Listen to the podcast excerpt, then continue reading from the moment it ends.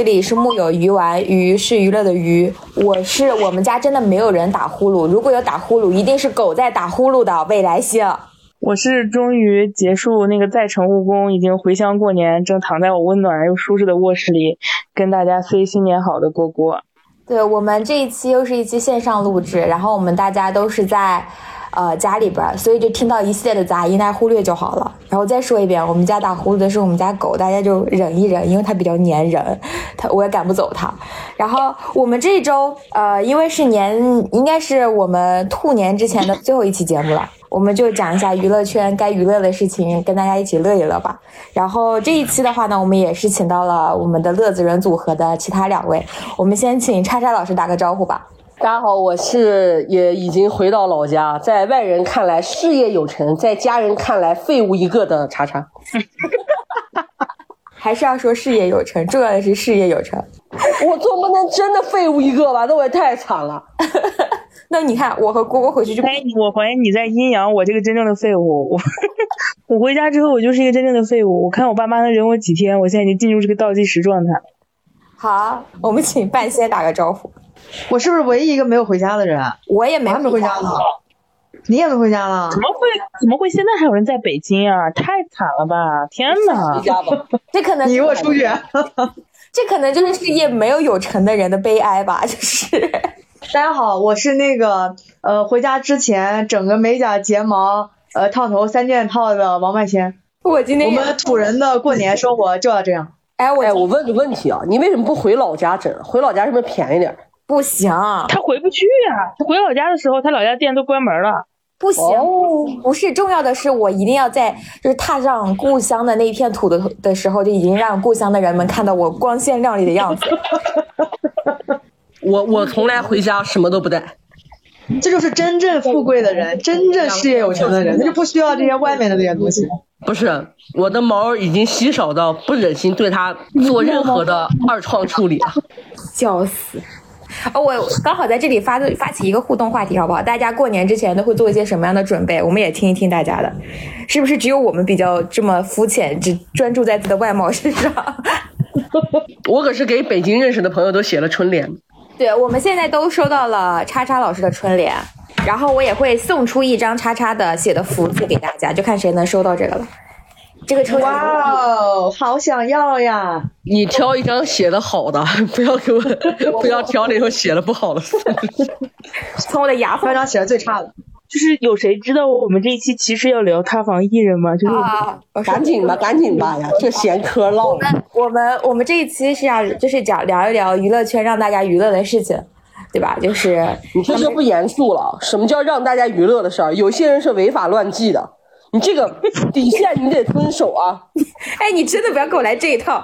哎，现在就开始上价值了，是不是太早了？我们一般都最后才上价值。上价值，你这个底线你得遵守，你知道不知道？作为媒体人，作为公共平台输出的一些，对吧？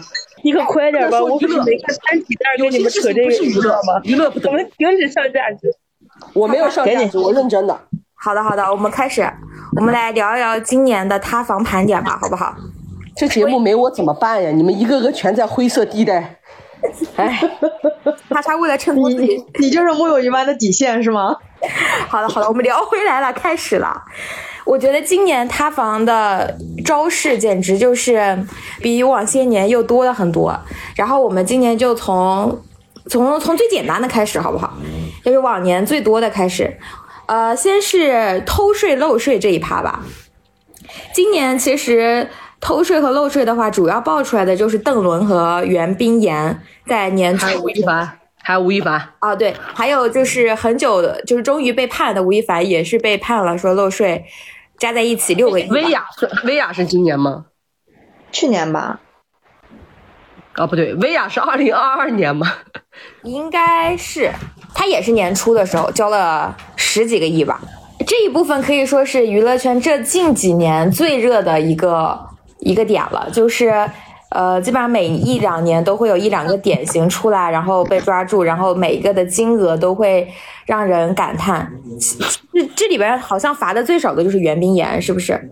还有郑爽，郑爽也偷税漏税。袁冰妍，袁冰妍在这帮姐姐哥哥们面前简直是一股清流。我刚才搜了一下，来哥给你们念一下啊。数量由少到多，袁冰妍老师二百六十万，邓伦老师一亿零六百万，郑爽老师两亿九千九百万，天吴亦，凡六个亿。我真的飘了！我听到两百六十万，居然觉得怎么这么少？我也可以说这个话范。冰冰八点范冰冰八亿，然后那个谁，薇娅是一十三十三点四一亿，电商有真有钱，我天！真有钱，这些钱都会变成大家脚下的马路。袁冰妍这个事儿吧，具体也不知道啥情况，但反正人家呃没有被封杀了。袁冰妍后面不是有好几次努力想出来吗？然后那个舆论都一丢丢都比较反响不了。对他现在，就是他现在属于一个社死的阶段。他好像不是那种就一点小道消息，他好像不是那种就是重大金额以及就是那种就是故意不交，因为之前其他几个有听说啊，其实因为一般来说闹到这种公开场合去罚，已经是私下沟通过一到两轮，然后呃出现一些问题才会被去揪这个点心。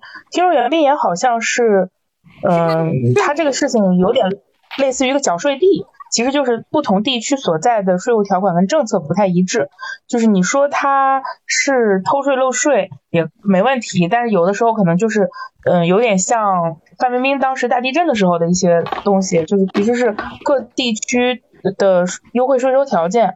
呃，不太一致造成的，但是你看他那个，我记得他当时那个案子里有一个很明确的信息，是说他其实是涉嫌到把自己公司的财务收入和他个人收入就是去挂钩了嘛，就没有按个人所得税去交，而是算成呃工作室的那种收入去交的。但是你说这种个人收入和进人经历工作室收入这个混淆的，他在业内是唯一一个吗？我觉得肯定不是，在一度在好几年中这是非常普遍的一个条就是情况，因为你个税会占比更高嘛。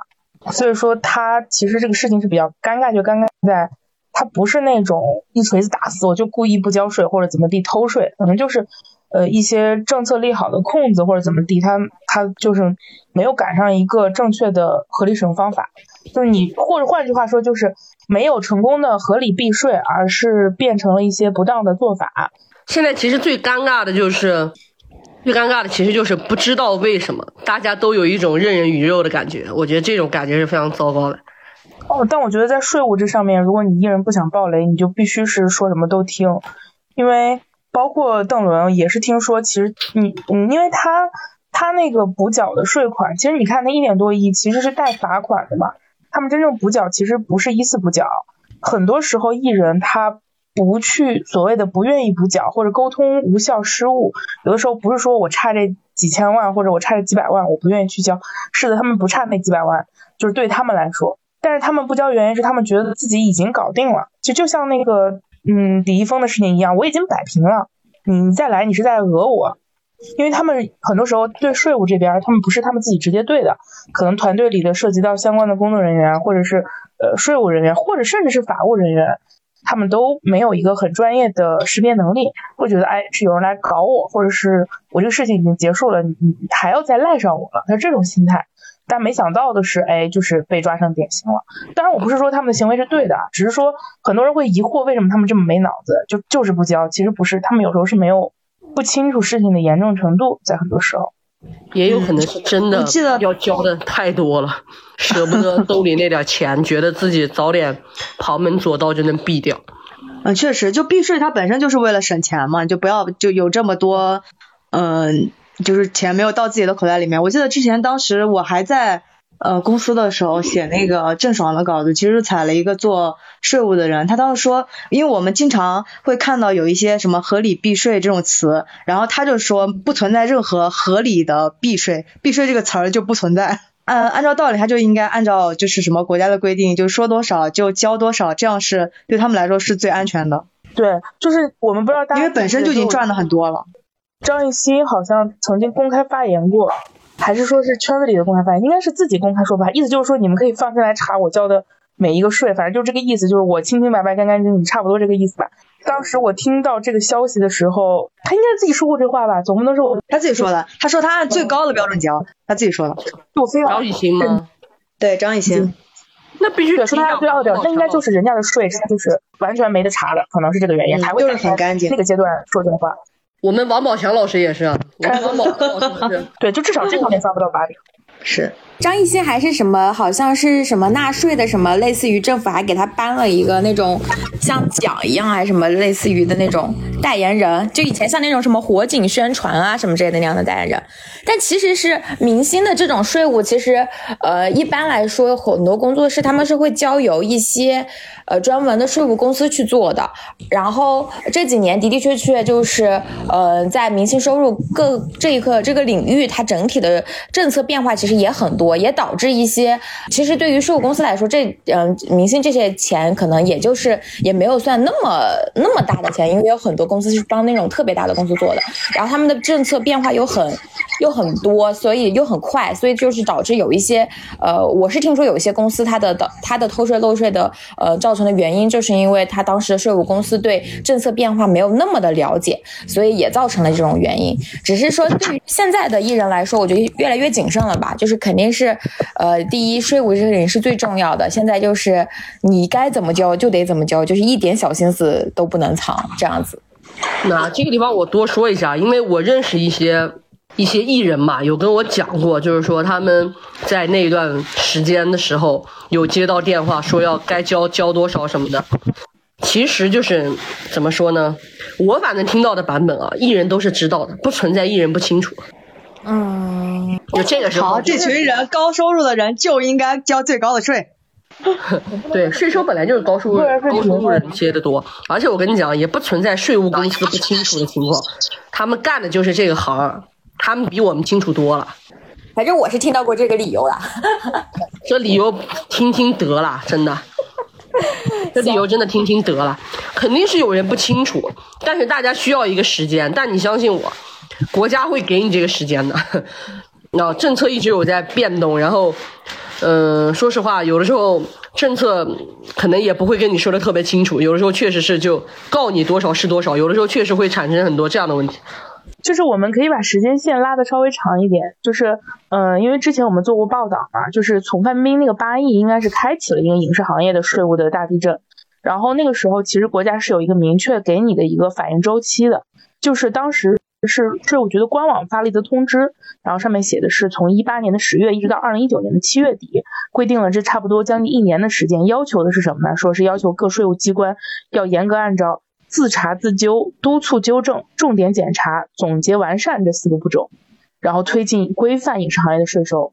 为什么要用这几个词儿？其实现在我们分析，其实它是有道理的。自查自纠说明什么？就是我这一年的时间，我是给你一个自我去查缺补漏，然后自我纠正、给我补齐的过程的，这样不涉及罚款嘛？督促纠正呢？很多时候他说的可能就是。地方的各个税务局，你们要去修改你们过去的那种所谓的税务利好政策了，因为影视行业的这个税收，它之前是没有一个特别明确跟细化的一个规定的，尤其是涉及到一些各个地区，比如大家都非常熟悉的霍尔果斯，可能就稍微关注一些娱乐行业的朋友也知道，很多艺人经纪工作室和影视公司会在那边建分公司，为什么呢？包括现在的海南，因为它很多地区对于文化行业是有一些补助的，那你地方政府的补贴可能就包括一些。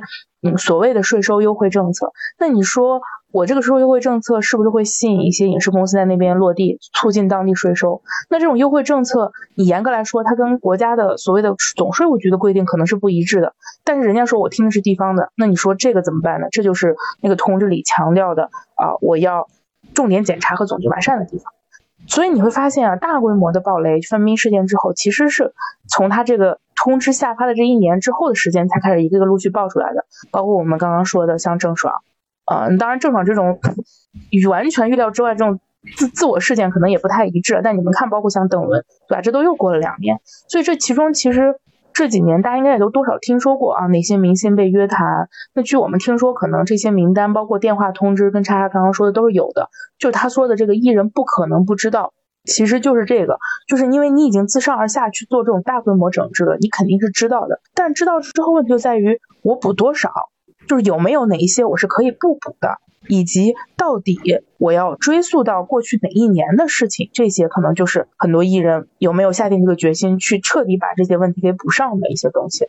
我可以这么说啊，就是没有一个艺人是说我从头到尾我就，嗯，当然我也这么说也不太不太，反正至少百分之八十吧，我相信。就是我从来不走优惠政策，我不去地方做经纪公司，我就按照最高标准去交。我觉得这种艺人可能也有啊，但比例会非常低。只不过呢，还有很多聪明的艺人或者是聪明的经纪团队，知道在自查自纠的这个范围内就把这个事情给解决了。我说句不好听，就是国家要管我们了，那我们自然要赶紧把它补上，因为现在是危险期嘛，对吧？只不过有一些人他可能没有补齐，这个原因可能第一他自己没有把好这个度，第二就是他的团队。没明白哪些东西是必须要交的，没有按最高标准来。我觉得这个其实跟很多经纪公司是有关的。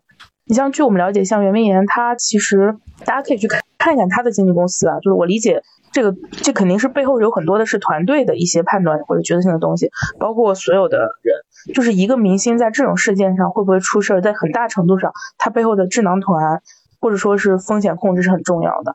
所以我们也老开玩笑嘛，说是到了二一年之后，艺人这边团队有两个职位一定要找聪明人，一个是税务，一个是法务。至于就是现在行业里对于这些艺人的。能不能用？我理解是这样啊，就是他一定是越来越不敢用的一个，因为这两年国家对于所谓劣迹艺人的规定是越来越明确的，就所有这种上过通知、有过明确警告的这种艺人，他们跟劣迹的关系很大。他没有说你不能用，因为国家发这种通知，他不是说这种我封杀你，我就再也不让你的戏播了，除非是说像到吴亦凡、李易峰这种涉刑事案件的，其他的很多时候他尺度没有这么明确，但是平台会不愿意冒这个风险。他们会自己衡量啊，我播这样的戏，我承担的风险是多少？对，而且舆论已经会压压垮你啊！你你他如果真的用，你在一个项目当中各种时间节点，大家都会在各种各样的地方去评论你，而且，嗯，最那什么的一句话就是，如果以袁冰妍为例的话，他的不可替代性太低了。对。不是说怎么着不找不找他就没人了，这完全不是他这样的类型，他这样的演技，他这样的女孩，娱乐圈太多了。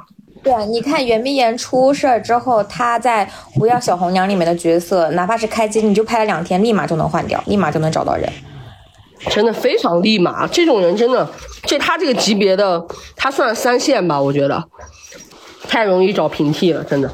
所以我觉得就是，但反倒下半年好像都还最近就没有太出来这个消息。我觉得现在艺人肯定会在这个事情上越来越注意的。嗯，因为你其实也涉及到一个嗯那个问题主体嘛。你像袁冰妍就是公司是主体，他不是个人为主体，所以他可能事件的严重性就没有那么高啊。然后但是以个人为主体的肯定就更严重。所以我理解经过这几轮之后，就是税这边肯定艺人至少这些年他们是会。呃，按 就是按最高标准交吧，希望都向张艺兴学习，对不对？就是你过来查我没事儿。我觉得如果艺人敢这么说，那你至少这块你相信他是真的牛吧，才敢说这种话。我现在都已经不敢信这些男人说的这些话。相信吴亦凡、李易峰也的确有点不能信。我不是不尊重张艺兴啊，我只是，我只是很难相信男人这张嘴了。好了，我们我觉得偷税漏税这一部分我们聊的差不多了。还有邓伦老师，虽然说邓伦他明显是无望了，但是这个人的一个戏我还是想聊一聊的，就是我非常喜欢的一个小说改编的一个影视作品。他跟对对对，就是这本小说真的很好看，就是那种那个男主的人设也非常好。我要大逆不道的说一句啊，就是虽然说邓伦老师他可能让这部戏埋了，但是其实这个角色呢，我本来觉得也不适合他，我我真的不是踩他，就是因为这个戏这个他演的这个人物男主角呢，是一个有点老派的民国的翩翩的商人，就是一个怎么形容，就是一个人很好，而且一心为了家国的一个男的，就是他穿越到了现代，就是这个人在我心里应该是周渝民那种长相，就是我我这么一说，大家可能能 get 到啊。就他怎么跟邓伦都没什么关系的样子。我听说啊，这个戏的投资还是很大的。就我也相信啊，邓伦这件事情盖棺定论之后，这个戏也不能就这么黄了。我觉得咱们可以考虑一下补拍嘛，对不对？就是希望就是嗯，是爱奇艺的戏吧？爱奇艺在听吗？爱奇艺 补拍啥呀？咱换一个人补拍好吗？青簪录还没 还没补呢。哎，但听说青簪行要补哎，我觉得这个戏应该是要补的。我也听说要补了。这个戏的头就是因为吴亦凡已经盖棺定论了，可以补了。行，我们我就是很期待谁去换上那个晦气的头。他应该对青簪行，他应该不会 换头了，换脸。对他肯定是他肯定是补拍。没办法，换脸也太奇怪了吧？所有换脸的都很奇怪。补主要是拍的话，这种大量也太大了吧？不不，他肯定会大幅度的砍一些戏吧？就是杨紫老师大女主不是要是可以这样呀，因为本身那个原来拍吴亦凡的时候，不是把他绑大男主拍吗？现在不就可以把杨紫变大女主，然后男主相边，不是得了吗？这是我印象中特别深刻的一件事你。把男装演好了，我印象中特别深刻一件事，就是好像也吴亦凡出事之后，杨紫的粉丝在机场相庆，大家意思就是说，就是你闹呗，你跳呗，你称呼自己是大男主呗，你这不就被抓了吗？就是他们两个这个私番位的这个瓜，我吃了一年还是两年呀？吃的我真的是，就是一边觉得离谱，一边觉得快乐，就是这个事情本身已经大于了这个剧给我带来的新鲜感了。对他俩所以我也私番很好奇位，他俩私番位确实有一种势均力敌的撕的感觉，确实好像你你说谁压得过谁吧，好像也都说得过去。但是我支持杨紫呀。我当我当然不是因为吴亦凡老师已经出事儿了，我我吴亦凡就没出事儿的时候，我都觉得杨紫压他没毛病。但是对呀但是你没办法，电视剧拍多好他他他这个位置流量位置放在这儿，年纪也比杨紫要大一些，哎这个所以他俩不就呈现一种势均力敌的感觉吗？就是主要是你不能想象吴亦凡的那个演技去演大男主是什么样子啊！我记得他之前那个经典台词，就是你是不是知道，我跟你说，菩萨，我跟你讲，那个电影菩萨知道，我有多难过。那个电影特别逗。我当时不是朋友送了我两张票嘛，然后我跟我一朋友两个人就去看，然后整个电影院大概十几个人，十几个人，就我们那个场子里面，不知道为什么粉丝含量特别少，就两个女孩，因为他们一吴亦凡一出来的时候，他们在尖叫。哎，现在吴亦凡老师塌了，说这话真爽，还想说啥说啥。然后，然后吴亦凡不是在那个电影里面经常出现一些莫名其妙的动作，比如说他去啃乌离刘亦菲老师的嘴，然后还有就是你们刚才说的那些，我我心里的痛啊什么之类的。多难过。反正就是各种各样的那些乌七八糟的那些片段，也不知道导演怎么过的审。完了之后，真实的，我们除了那两个粉丝以外的十几个人，大家毫无保留的哈哈大笑。我真的，我我看中国喜剧都没有这样的效果，笑的真的完全不遮掩，就是大家。就是大家那种笑是发自内心的畅快的笑，就不是说我要憋一下或怎么样，而且也是因为那个场子里面也就十几个人嘛，大家可能心里面都觉得这电影也有人来看，想必也是 过来看热闹了吧，然后就很，你知道大家有个非常良好的观影氛围，然后我们不是笑的都很大声嘛，然后那两个女孩默默的白了我们一眼，白了我们所有人一眼。完了之后，因为他就在我跟我朋友旁边，我就能很清楚的看到他站起身来，白了我们一眼，然后往左边挪了一挪，跟我们这群疯子避开。你这段你这段这段经历太像那个断桥王俊凯亲马思 纯，不是那一瞬间，我并不想笑，我满心都是卧槽，就是这种感觉还是不太一样，就是这种看乐子的离谱感和你不知道导演在想什么，为什么要加这样一幕戏，你在恶心谁呢的感受还是不太一致的。我们这一趴差不多了吧？偷税漏税聊完了吧？已经聊到了不知道聊到啥，接下来聊一聊就是婚姻关系吧，这档子破事儿。首当其这个我熟悉。首当其冲的，我们要聊一聊大 S 和汪小菲，以及战斗婆婆张兰，是不是？应该应该说是今年最精彩的，就是就是他们都怎么说来着？什么美国有卡戴珊的一家，就是嗯有大这个叫中国的叫与大 S 一家同行。非常精彩。就是床垫这一出，我是真的没想到啊！就这个故事一下子因为它变得特别的生活化，就让我有一种 what 的感觉。就是包括烧来回忆一下这个大戏。超出我预料。反正我觉得这事儿挺恶心的。我就有一点烦了，你知道吗？因为今年就不知道咋回事，汪小菲时不时就发疯。我看这个新闻，我很庆幸的是，大 S 至少是有钱的，大 S 至少在台湾不会让这两个疯疯癫的母子追到你。他要是在大陆，那真的是麻烦了。啊，你就觉得女人很不容易啊！你真觉得妈的，真倒了霉了，沾上这么个臭傻逼。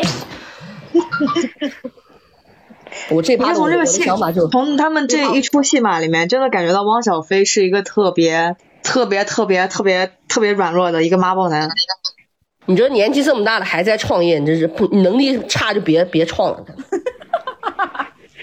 而且我觉得就主要是张兰给我一种判若两人的感觉，在很多年前的某一个活动上，我有幸见过她一次。那个时候，她给我的感觉非常的标板女企业家，就是说话呀、做事儿啊，是很很职场女老板的感觉。而且因为兜里还有钱嘛。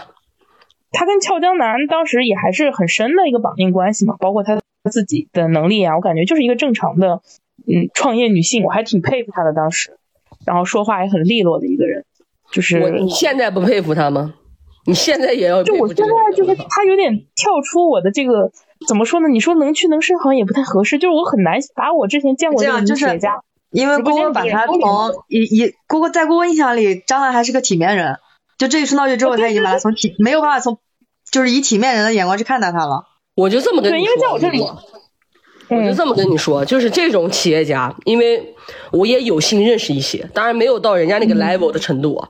就我跟你说，嗯这种做到这个程度的人，他其实啊已经经历的非常多了，他就那不叫能屈能伸，那就是已经游刃有余了。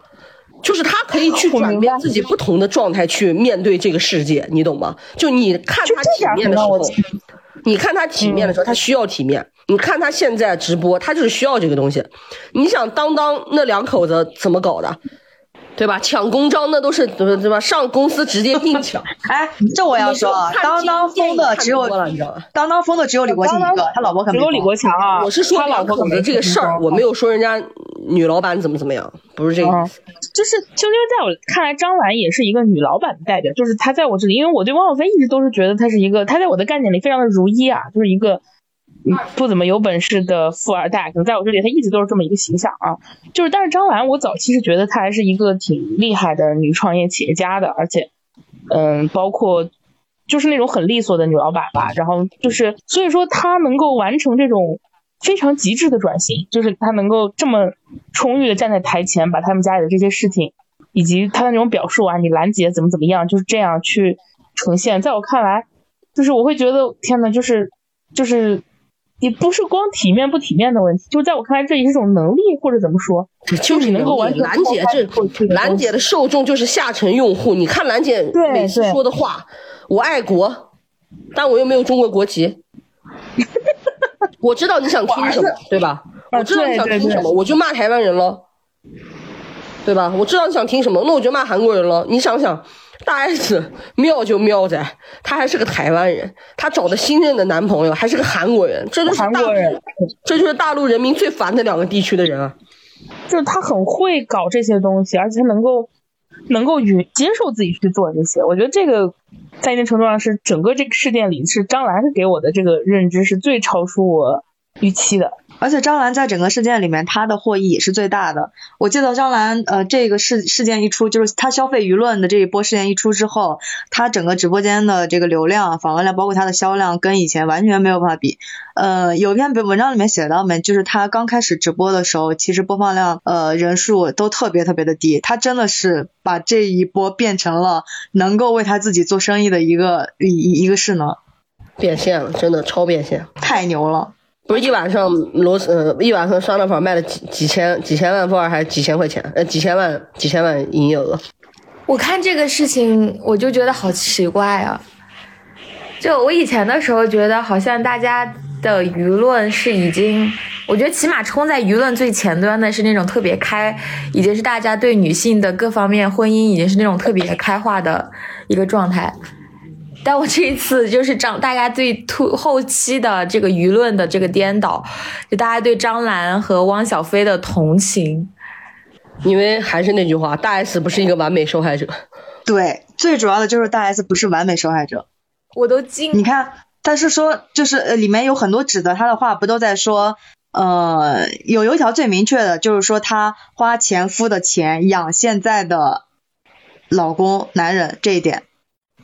还有就是离了婚没多久就能找到第二个，那肯定是婚内出了轨了。这个站不住脚嘛。但前一个确实就是因为晒出了购物单，所以舆论才反转的，就是因为那那一次，马上马马上就产生了一个很大的落差但是那。个购物单只是汪小菲出了一个 Excel 的截图，我对于大 S 跟汪小菲这件事谁对谁错，我没有站任何一边，因为就是就我浅浅的、浅薄的娱乐行业从业经验来看，娱乐圈里的艺人夫妻之间的关系，包括什么时候离婚、谁先出的轨，是协议了还是已经早就分了，是你先找别人还是我先找别人，包括他们这个圈子里很多人的这个道德水准跟底线，我觉得就是他是不能用我们正常人的 要求去衡量的。所以他们两个之间的这个事情是谁错了，谁怪谁，我觉得这我很难去判定啊。只是说我在他俩这个情感关系中，我个人是觉得汪小菲是不体面的，就是我们就从公众场合的体面不体面来说，他是不体面的。包括张兰可能在一定程度上他的直播间也是不体面的，但是他的不体面是一个商业行为。王有汪小菲已经不是不体面了，他就是个混蛋。对，但是你并没有办法去解释说这种不体面是不是他一种应激刺激，或者是一种高度受伤之后的呈现。就像我们说的嘛，就是所谓的呃，我们不应该对受害人有过高要求，就是就是所谓的不完美受害人。但是你，我就是我的问题在于，我在他的这个撕逼事件中，我没有办法定义谁是那个不完美受害人，是大 S 还是汪小菲呢？就是我不知道很明显了，就是大 S 啊，我们不用讨论道德的问题啊，你就看法律就完事儿了呀。我觉得这个对错，其实他们两个婚姻关系当中的对错，我觉得这个事儿就看法律上怎么弄就完事儿了。而且我觉他不给钱还出来侮辱女性，这就这就这就完事儿了，别的都不用论。而且我觉得这件事情最最大的是，我觉得不不论他们俩的对错是。在对对于汪小菲本人的这个道德评判和对于大 S 的道德评判是完全不一致的，完全不一样。对，就你没有办法想到，就是大家都来嘲说大 S 嫁给了一个呃，就是婚就是呃离婚后没多久就找了一个韩国人，拜托汪小菲，他那么一点破事，已经多少人就是大家没有人就是大家都不提这个事儿了，就好像首先首先汪小菲他晒的那个 Excel 的图就没有办法是判定是真伪。只是因为他正好切中了简中简中世界当中很让大家引，就是你知道容易引起讨论的一个点，就你花着前夫的钱养着现在的老公。我讲真了，我在法律范围内，你给我这笔钱，我想怎么花怎么花，关你屁事啊！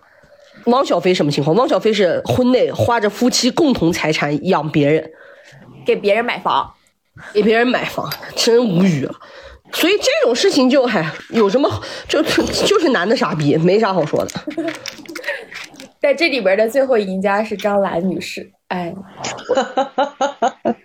最后还是女人行。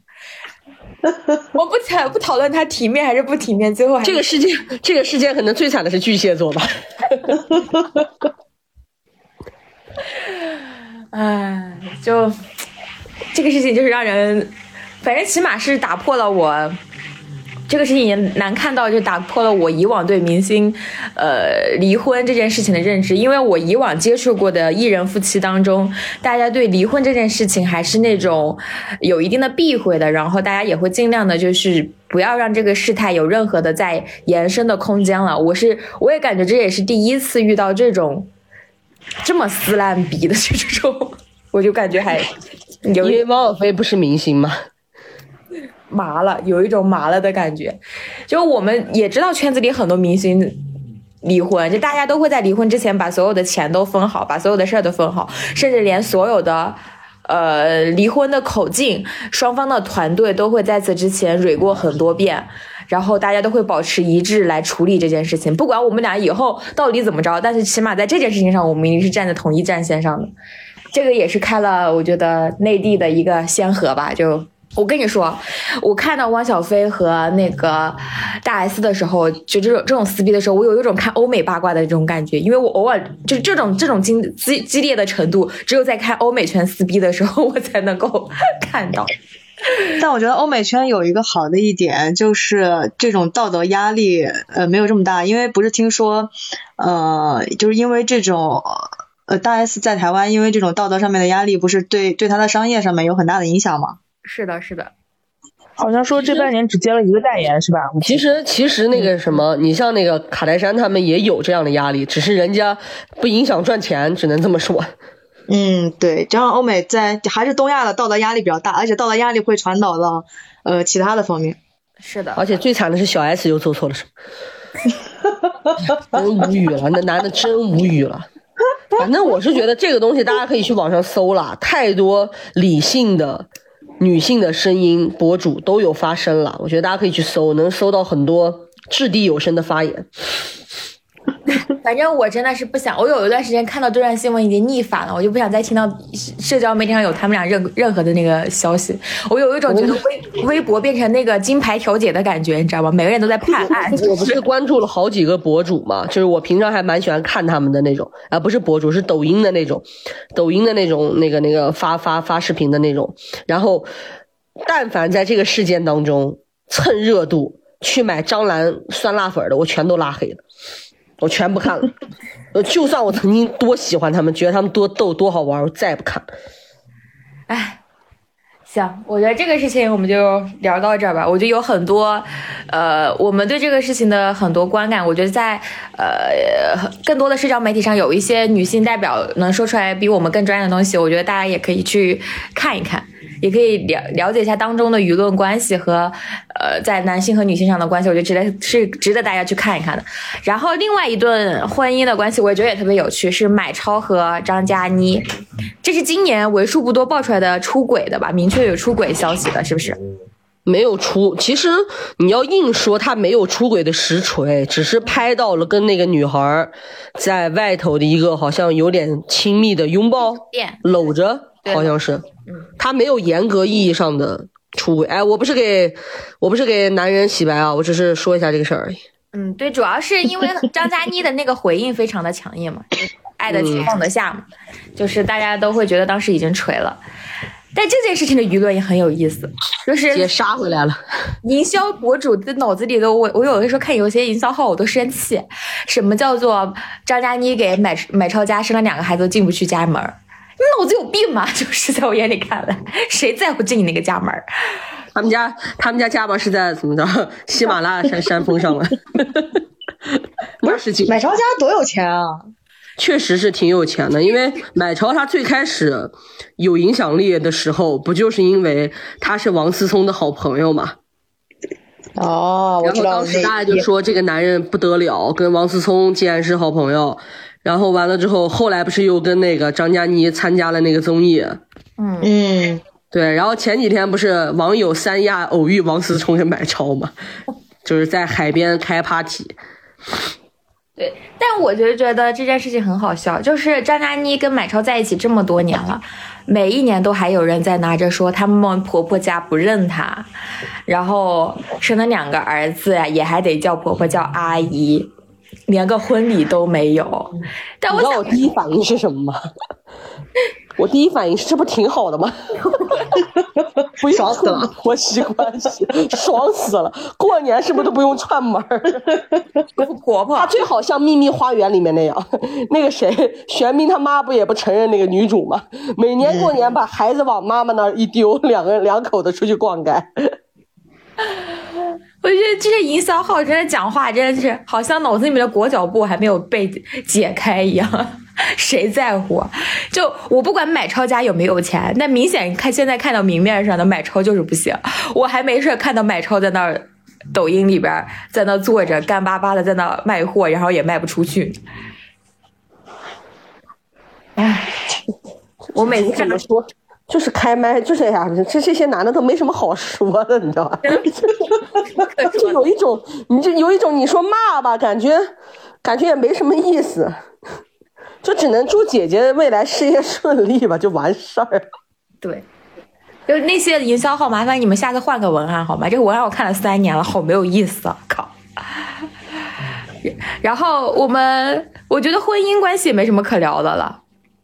啊，我唯一补充一点啊，就是。那些艺人吧，就不要乱上《妻子的浪漫旅行》了。这个节目现在还有谁没他的吗？一遍。这个节目是不是郑钧和刘芸正在？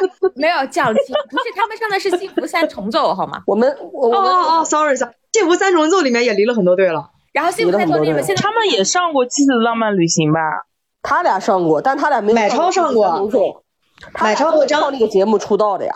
买超就是靠这个节目出来的。对啊，我记得是这个节目好像稍微火一点，然后讲了一堆，包括你们说的这个，我不知道是不是这个节目里啊，但我依稀记得这个《幸福三重奏》是有一个梗，是在里面的好多段都黄了。对，大 S 什么都是幸福三重奏大 S，然后那个日本运动员福原爱什么这些，啊，也四季了，对。对，现在就是我们，比如像我们那个四大爷和蒋勤勤女士还坚挺着，他们俩这个岁数应该不会。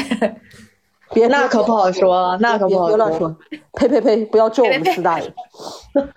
我相信我，我相信四大爷。反正我看那个，嗯，就是就很多一些婚姻细节嘛，包括他们说这个，呃，就是我记得好像张嘉倪说我没有办法叫我的婆婆妈妈是吧？我只能叫她阿姨这些。因为没有 哎怎么说没有给改口费，说是对，没有给家里，可能都是在一些综艺节目上，包括访谈上嘛，就是因为访谈一般也不会问这个嘛，很多时候可能就是一些婚姻啊、就家庭啊这种综艺的内容上面爆出来，包括这种他们前期这个很恩爱，因为我最开始其实不太知道买超，他在我这里定义就是张嘉倪的老公，因为我非常喜欢张嘉倪的脸，我非常吃她的颜。然后我就在想，天呐，这个男的为什么能娶到这么好看的女生？然后啊，后来我看好像说他对她很好呀，家里条件很好啊，什么都是在综艺上有一些对外的 push。对他俩不是那个秀恩爱火的吗？买超还说什么我们只有离只有丧偶没有离婚，没有离婚，对。然后包括那个时候张嘉倪说买超对他很好，然后两个人多么，就那个时候我记得，呃，就是他俩好像是情感关系中，间是那种比较强势的那一个，就那种你必须得怎么怎么样，就买超对外力的人设是个什么妻管严之类的吧。嗯就是我有时候就在想，这些富二代上这种节目，他是一个什么样的 想法呢？就是就也挺挺挺神奇的，就是你在塌了之后，你再回看啊，然后以及就是就是赚名嘛，赚名之后就能赚钱啊，人不会嫌钱多的，我觉得还要不然我们向太为什么要去直播？但是我也觉得，就是有的时候就是爱也是真爱吧，但无聊了也是真无聊吧。想要整高爱过样子，就是爱过，对，我觉得可能是爱过的，但是只是说没了，就这件事情就 stop 到一些地方为止了。然后你我突然想起来，像这种婚姻关系里面，就是爆的最大的不就是文章和马伊琍吗？对，但他们两个后来还坚持了一段时间呢。对，就且行且珍惜了一段时间。对，就是就主要是我我看过太多明星八卦，就那种恩爱夫妻明星八卦，然后最后爆出来之后，你去站一边的队，后来你发现，哎，好像事情跟你听说的也不太一样，你说就觉得天呐，救命！当时当时夫妻之间出现这种婚变婚婚变舆论，不就是这个周一见嘛？还呃不还发明了一个词儿叫周一见。文章这个事儿真的闹得很大，就有些男的他就搞这种宠妻人设，实际上在外面不知道咋地呢。哦，白百合跟那个谁，我记得最开始也是立的是那个男的对女的很好嘛。就他嗯俩，对他俩主要是离了婚了以后还在秀恩爱，就最古早的，我感觉我听到的这个故事还能追溯到姚晨那对儿呢，也是多年，对吧？舆情反转，然后也让很多人都觉得，就是哎很难评定说就是别人的生活和故事嘛。我觉得嗯两口子的事情不好说，就是这种东西，就是而且我觉得艺人这个团体他的受到的诱惑，就是潘粤明和董洁，对，就对，包括潘粤明跟董洁，就他们的这个就是而且这个这个故事中，就是如果你你们两个人想要善始善终，即使是 say goodbye，我觉得其实也涉及到一个，就是虽然这个词很难听或者很老套，其实也是一个体面程度的问题。就是如果你这个事情想要完结的比较 peace，我觉得比较好的一个结果是两方都还是顾得起顾得上体面嘛，不要就是你一方体面，另一方不体面的原因，那结果就很可能是那个体面的人最后是被伤害伤害的非常严重的那个人。但是真相或者说所谓的对错到底是什么呢？其实观众是不知道的，他可能看到的就是贾乃亮和李小璐，对，就是一他看到的是那个披露信息的那个人，包括为什么当时那么多人相信董洁，因为是他一直在对外的披露，大家都会想说，那她是个妈妈，她没有必要去这样说。甚至古早的林姚晨、林潇肃嘛，那林潇肃对姚晨那么好，那姚晨这个时候出来，那除了他出轨还有别的可能吗？就是你这么多一对一对走到最后，你可能慢慢会发现，哎，好像就是跟我们听说的故事都不太一样，就是这个背后是谁掌握了话语权，或者说是舆论风向，谁可能是有利的那个，或者是说谁更愿意的。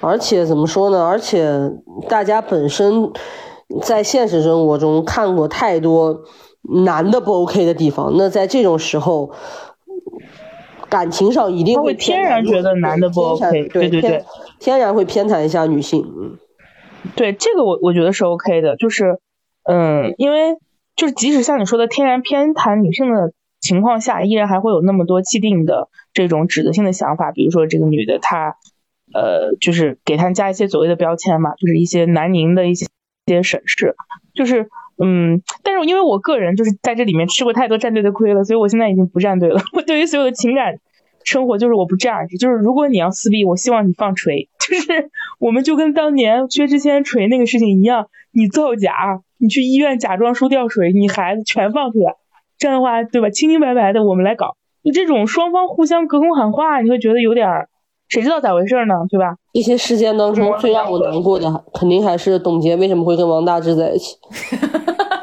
我那个当时幼小的心灵带来了很深的震颤。我真的，我当时特别想，特别想仰天长啸，为什么？Tell me why？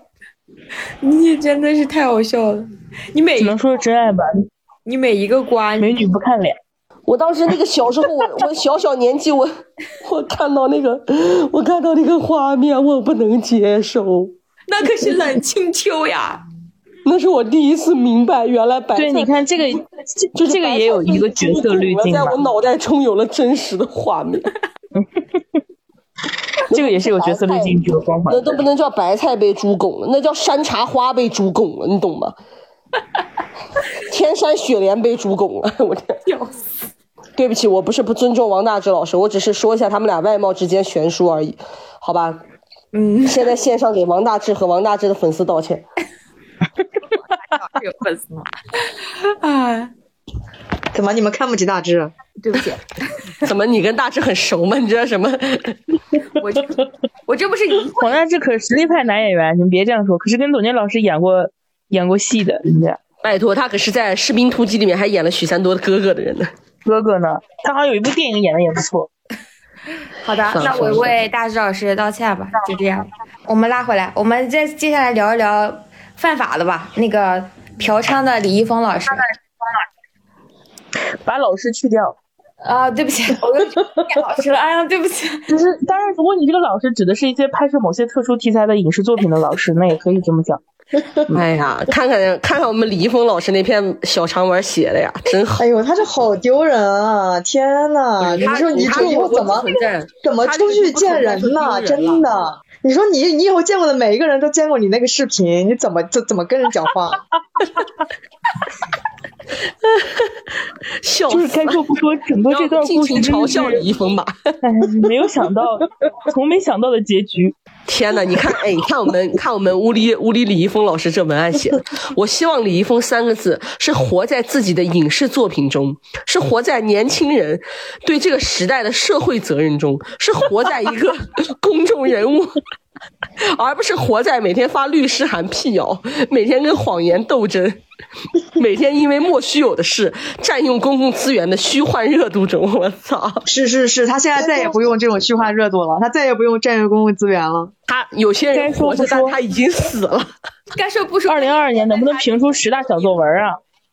这篇和那个张哲瀚那篇不得都上榜吗？啊，张哲瀚算什么呀？张哲瀚在这些东西里面算什么呀？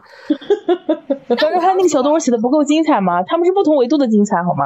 那我要说李易峰可比张泽瀚老师的那封那个离婚书写的有文采多了。哎呀，精彩 精彩，真的！我跟你说，他现在说的每一句话都实现了呀，他活在他的影视作品中了呀。就那小片儿，有谁没看过呢？关键是这样，就是李易峰是这样，就是他他的这个社死啊，就是是一种你就是我们假设说这个人他消失在公众舆论了，他是可以在一些粉丝心中长存的，对吧？我们哥哥没错，就比如张哲瀚的某些粉丝现在还坚定不移的，现在好像没了，之前每一期都会在我们喜马拉雅的评论区留言替他解释。然后就是，但是李易峰的粉丝的这个社死就已经社死到，我怎么会怎么还会有他呢？对吧？就是你已经彻底塌掉了，就就是那种类似于我要是李易峰还是有一些粉丝，呃，是所谓的不理智的，就是在咱们看来是不理智的，但是那个数量明显少很多。我就我就我是见到过吴亦凡老师的粉丝，就是现在还有，有就是那种我也在他那个我也见到小超话发一些小作文，然后我觉得就是表示不离不弃，但我真的没见过李易峰。叉老师，你发现了发给我，让我快乐一下。我一会儿我觉得李易峰是这样，就是其他人他可以消失在赛博空间里，他现实生活中还能活，但是李易峰他怎么在现实生活中生存啊？可以转型啊！我真的不敢想。你说他去便利店、超市买个东西，我天呐，别人你看李易峰根本想不到他以前演的那些作品，脑子里第一浮现的就是他那段小视频，怎么办啊？不是，他可以去转型，去拍一些真正奇怪的东西，遮盖他的小视频啊。在日本出道是吗？对，在日本重新出道不行吗？你为什么要把他路给限制死掉？可以啊，可以啊李易，峰我觉得他练练身材可以演那种女性向的视频。对啊，李易峰的颜值在日本出道没毛病啊。人家可是我号称什么什么，第一项他要是演的话，我会看的。我天呐，他是找到自己，我觉得这可以作为他事业第二春。而且我们肯定是个路子。对呀、李易峰有没有在你说男男明星谁不想看男明星下海呢？反正我是挺想看的，就是都既然已经社死了，对吧？你再查他的那点税，如果再出点什么要还钱的故事，那就更好，可以励志一点，然后去做一个新的故事跟 beginning，对吧？我觉得李易峰的那个人设也挺好，他就这就演那种有什么点以后也别傻不喊愣登的人以后也别喊什么王嘉尔是内娱活菩萨了。李易峰要是去演，这才叫内娱活菩萨。这都不是活菩萨了，这是新一轮的这种一个维度的这种影帝的这种冉冉升起的新星，我可以期待。啊我觉得他的演技放在这个女性向视频里可能也还不错呢。反正我看那个，可以啊，对呀、我看他一本正经的浏览那个动画网站的时候，我是真没想到他在看啥，我就觉得特认真，他可能真的不知道在那当时看那个时候，他就在精进演技吧，可能。对嘛？我就觉得演技可好了，在那些视频中片段特别认真别演。看了，也不用买了，就看自己演的就好了。哎，我我想问一下，我们聊这一段不会被发律师函吧？发谁发？谁给你发律师函呢？我们在给他就业建议，哎他不感谢我们就，他不应该感谢我们吧？他要是给我发律师函，我们就置顶。如果发律师函，他要以什么理由起诉我们呢？对啊，我们没有，这一段太缺德了。哎，我这能叫造谣诽谤吗？也算的话不上吧。如果真的来起诉我们，我希望他起诉你们、你们公司和你们这个品牌，别把我对，跟可以起诉我们老板，我前老板。你去你去起诉老板去，别起诉我们。好，那我们赶紧说一下，就是本段发言仅代表木有鱼丸以及娱乐资本论立场，与发言个人无关，好吗？如果如果要是起诉我，真的我就是请直接写好告公司我一分钟之内写好媲美李易峰微博文案的道歉信。手写。我希望绝对他老手写我拿毛笔出现在是出现在企业家的故事里，是出现在播客的那个优质主播名单里，而不是出现在律师函里，不是浪费在别处的声音跟污蔑中。笑死！笑死我，给我笑咳了。眼泪都笑出来了。虽然反正我跟大家分享一木个有鱼丸，虽然木有鱼丸团队发出了声明，但我还想说几句我自己想说的话。我已经记不得我参加播客被观众嘲笑了多少次，大家调侃我，但是这是我第一次收到律师函。值得微博这点高兴了讨论社死人是给你最后感谢大家对我的认可、信赖和支持，请大家不要因为这个插曲影响到过节的心情。再次祝大家春节快乐！春节快乐！咱这是咱俩也终于有机会说过一次，不好意思，占用了公共资源。资源半仙，我觉得你刚才说的很对，我李易峰要告咱们，他拿啥告啊？咱咋了？咱只是缺德而已。那我分享一个缺德小故事吧，就我早年跟李易峰老师的一次私下接触啊，那还要追溯到，就咱们说你懂什么《盗墓笔记》这个故事啊。那个时候我非常喜欢《盗墓笔记》，然后那个他都第一次拍网剧的时候，那时候国内还没什么网剧，然后那个时候大家都在骂嘛，虽然我也并不是很满意当时的演员了，但是我还是抱着一种哎呀不容易啊，我喜欢的 IP 改编成影视了。我跑到了那个八宝山那个古玩市场去客串，就是对我是去当了个群演，当时我还上大学。然后当时那天呢，就是拍的是李易峰演的吴邪和，对他还演过吴邪，我真是眼睛瞎了。然后这部剧竟然没有下线，我前两天去还发现了，就是跟那个胖子在那个他们里拍的是潘家园，但是是在八宝山那边拍的一个见面的戏份。我在那边当群演，在那里面来来回回走了一天，然后就是他有粉丝过去了，就是粉丝去当群演的时候就会一直看自己偶像，他就不会就是比如说，因为你会路过那个李易峰在的那个屋子，他的那个呃那个那个刘天佐在里面搭戏，然后你从外面走，人家拍的是你嘛，就表示人流来来回回要来来回回的走。但他的粉丝呢，就会在从快要靠近那个屋子开始，就开始张头，努力的想要靠近那个屋子，然后呢，就会不停的打断，咔咔咔咔咔，然后就群，就导演就会先去骂他，然后就骂群头，巴拉巴拉这些，然后那个小姑娘就挺可怜的嘛，然后就就灰溜溜的跑到了旁边的那个，不让他再拍了，跑跑到了旁边的那个一个小卖铺那儿，然后就在那边，嗯，可委屈了。然后过了一会儿，李易峰可能下戏了，还是又重新上戏了，我记不清了。他就路过那个摊子，小姑娘就冲上前就喊峰峰峰峰，他叫他峰峰，我印象很深。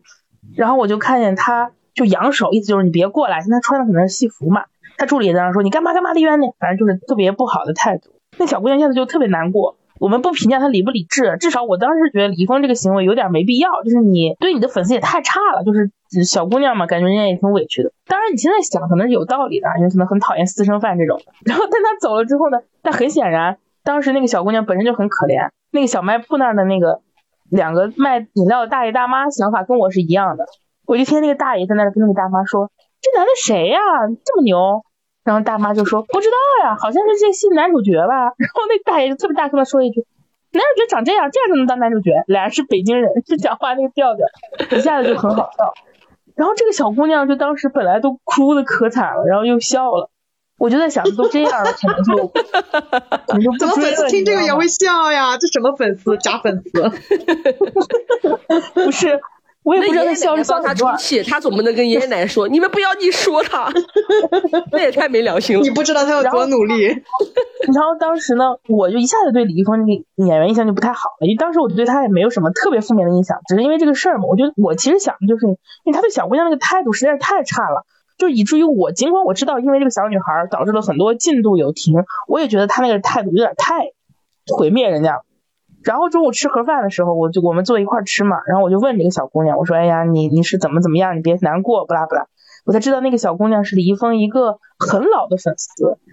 嗯，我当时就跟她说：“我说哎呀，就是你也别难过，不啦不啦不啦，就是一个大学生，女大学生的一个善良的安慰。”然后后来到了下午的时候，他们有拍摄期间休息，我就看见张志尧，呃，我张志尧印象就特别好，为什么呢？因为张志尧跟李易峰在一块打篮球，但是休息。张志尧是我的花满楼吗？是你的花满楼，对，他在里面演三叔，他们在一块休息打篮球，然后呢，那个女孩就过去一直在那巴巴的看着，其实也没有往上走，你就是想多看一会儿，然后他就一直看，然后那张志尧就戳戳李易峰说，哎，你看这是你的粉丝吧？因为他一直在叫峰峰峰峰，然后呢，李易峰就。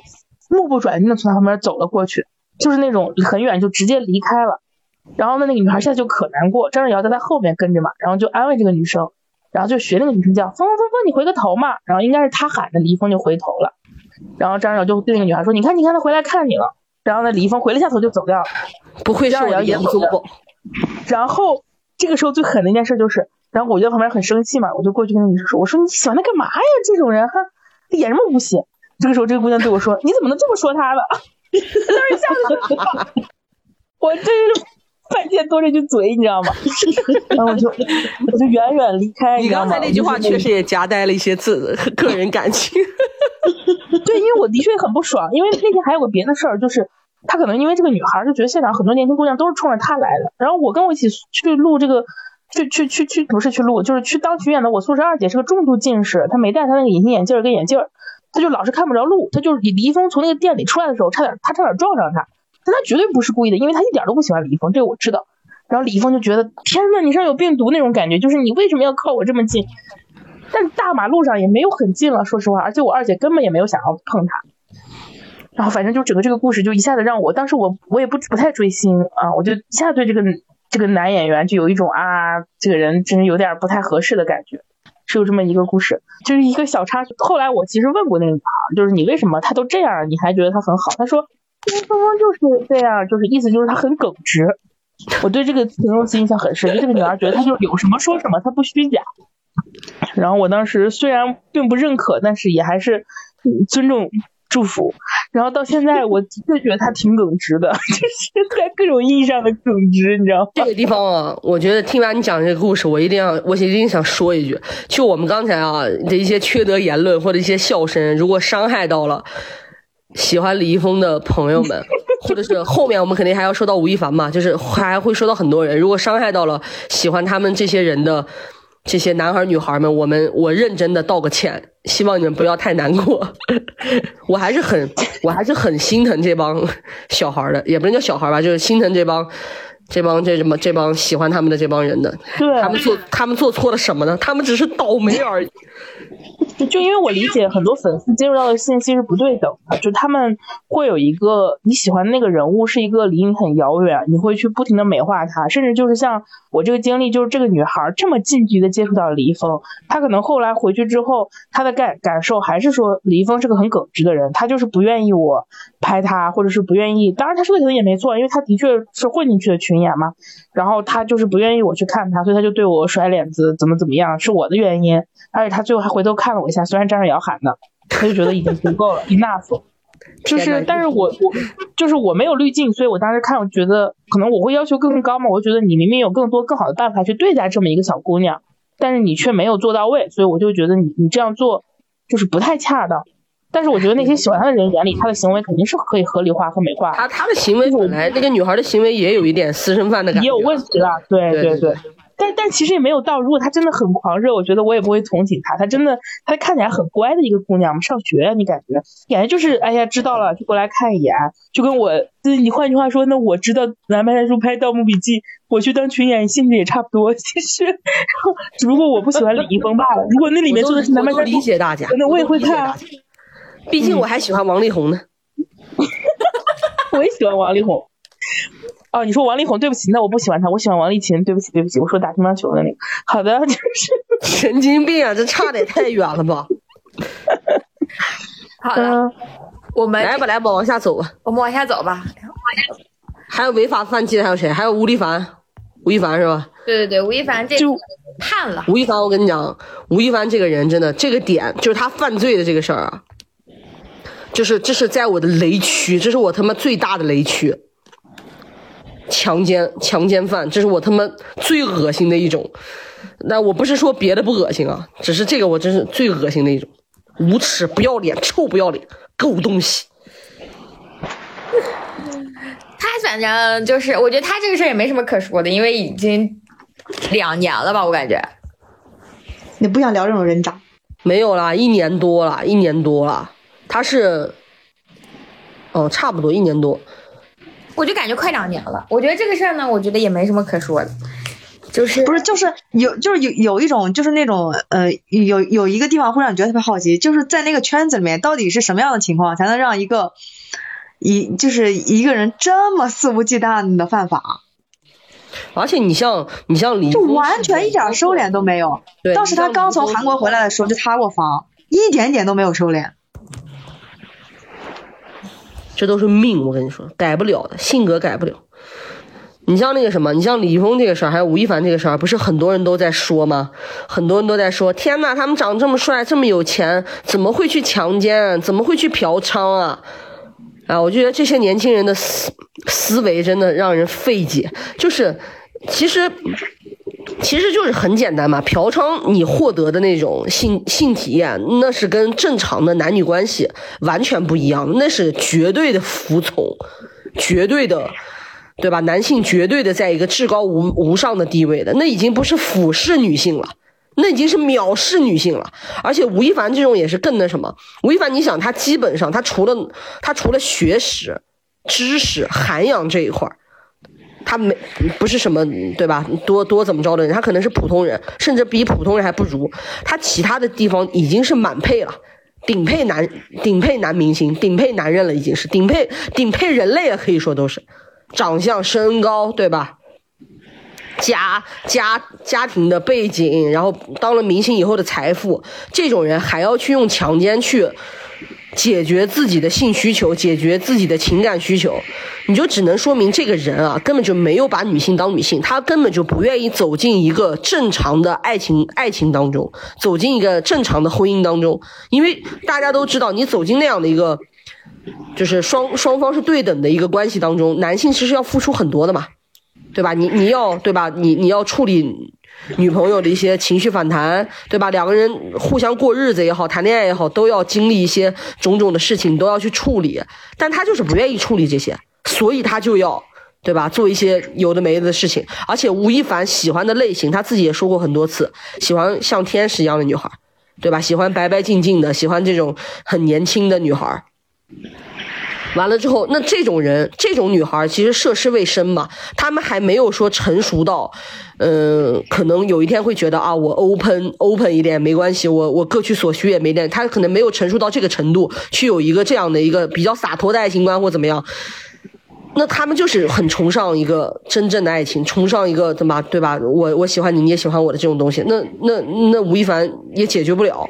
他又只能用一些别的方法、别的东西啊！我真的，我现在说这些东西我都觉得恶心。我跟你讲，我觉得这种事情大家都要警惕啊！就是我我知道听我们节目的有很多大学对你像你像那个什么，你像那个你像吴亦凡这个事儿出了以后，吴亦凡参加的那个综艺不就又被扒出来了吗？嗯，就是他对赵今麦的各种各样的互动，恶心至极！哎呀，真的是。我我觉得这里也可以跟他，因为其实现在不要说是吴亦凡这种顶流了，就现在的 idol 撕联非常的严重。我们待会儿会聊到这一趴，就小姑娘们就是大家就，就我当然是觉得说，如果你已经成熟到觉得这个东西就是一个，对，如果你觉得你已经成熟到这个关系就是一个啊，我各取所需，我我我开心一下，happy happy 一下，我觉得这个 OK 的，对吧？你只要是成熟了、成年了，对吧？你在一个私密的空间里面怎么怎么样？我觉得这个都完全尊重。但如果你做不好那个准备，你没有办法接受啊，你喜欢的 idol 跟你怎么怎么样以后，对你又抛弃也好、伤害也好，你承担不了这个东西，你就不要去跟这些，哎呀，这些狗男人、狗男人搞搞起搞大家都还是都还是。呃，还是要知道，就是我们，呃，我们正常普通人跟明星之间，肯定还是有一定的在社会地位上也好，我们哪怕是去到这样的。地方也是会有一些这样的悬殊的。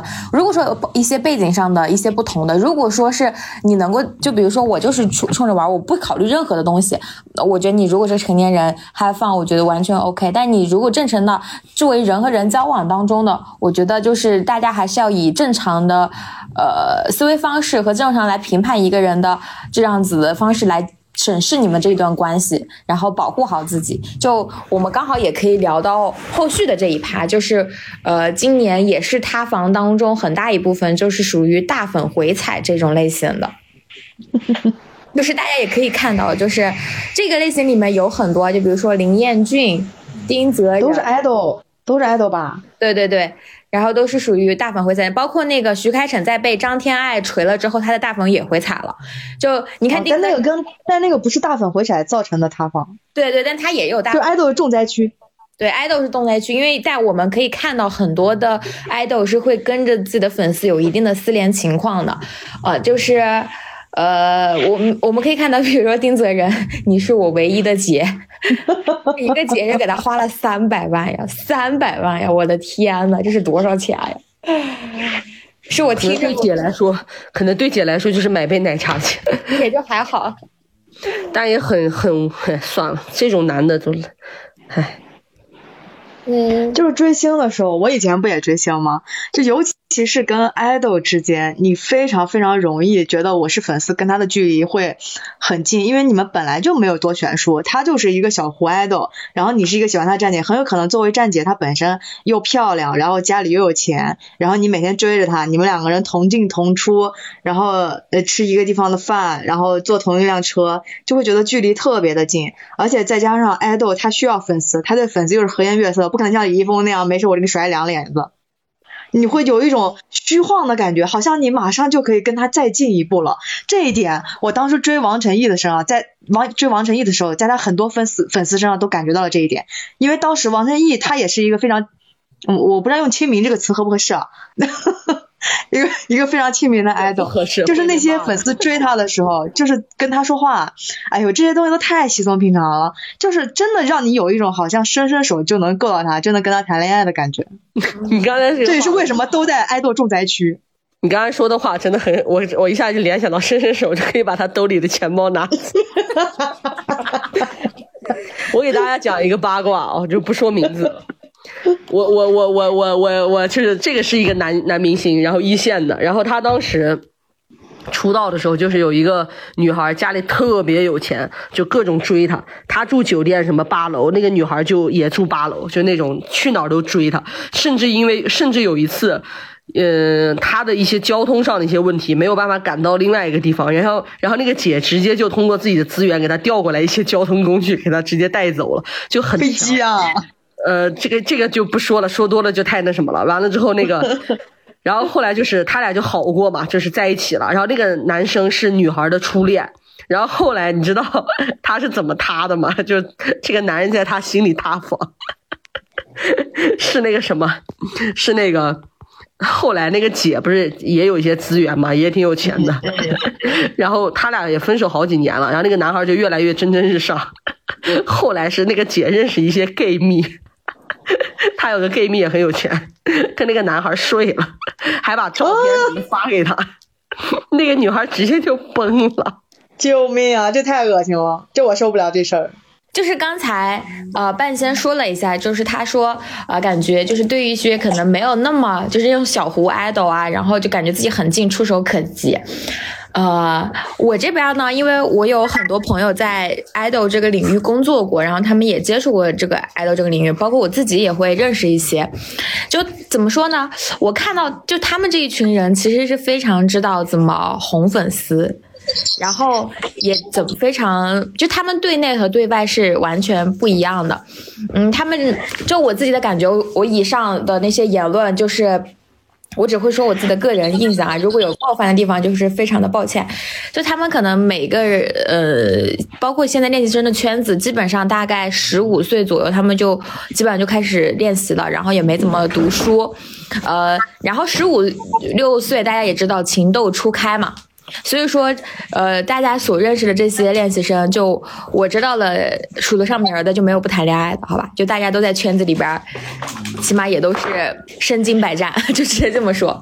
然后他们其实对粉丝呢，呃，我知道有一些呃爱豆他是会有专门的微信号联系粉丝的，就是他对呃，比如说他自己平时用的跟自己熟人的是一个微信号，然后他私联粉丝又是另另外一个微信号，嗯。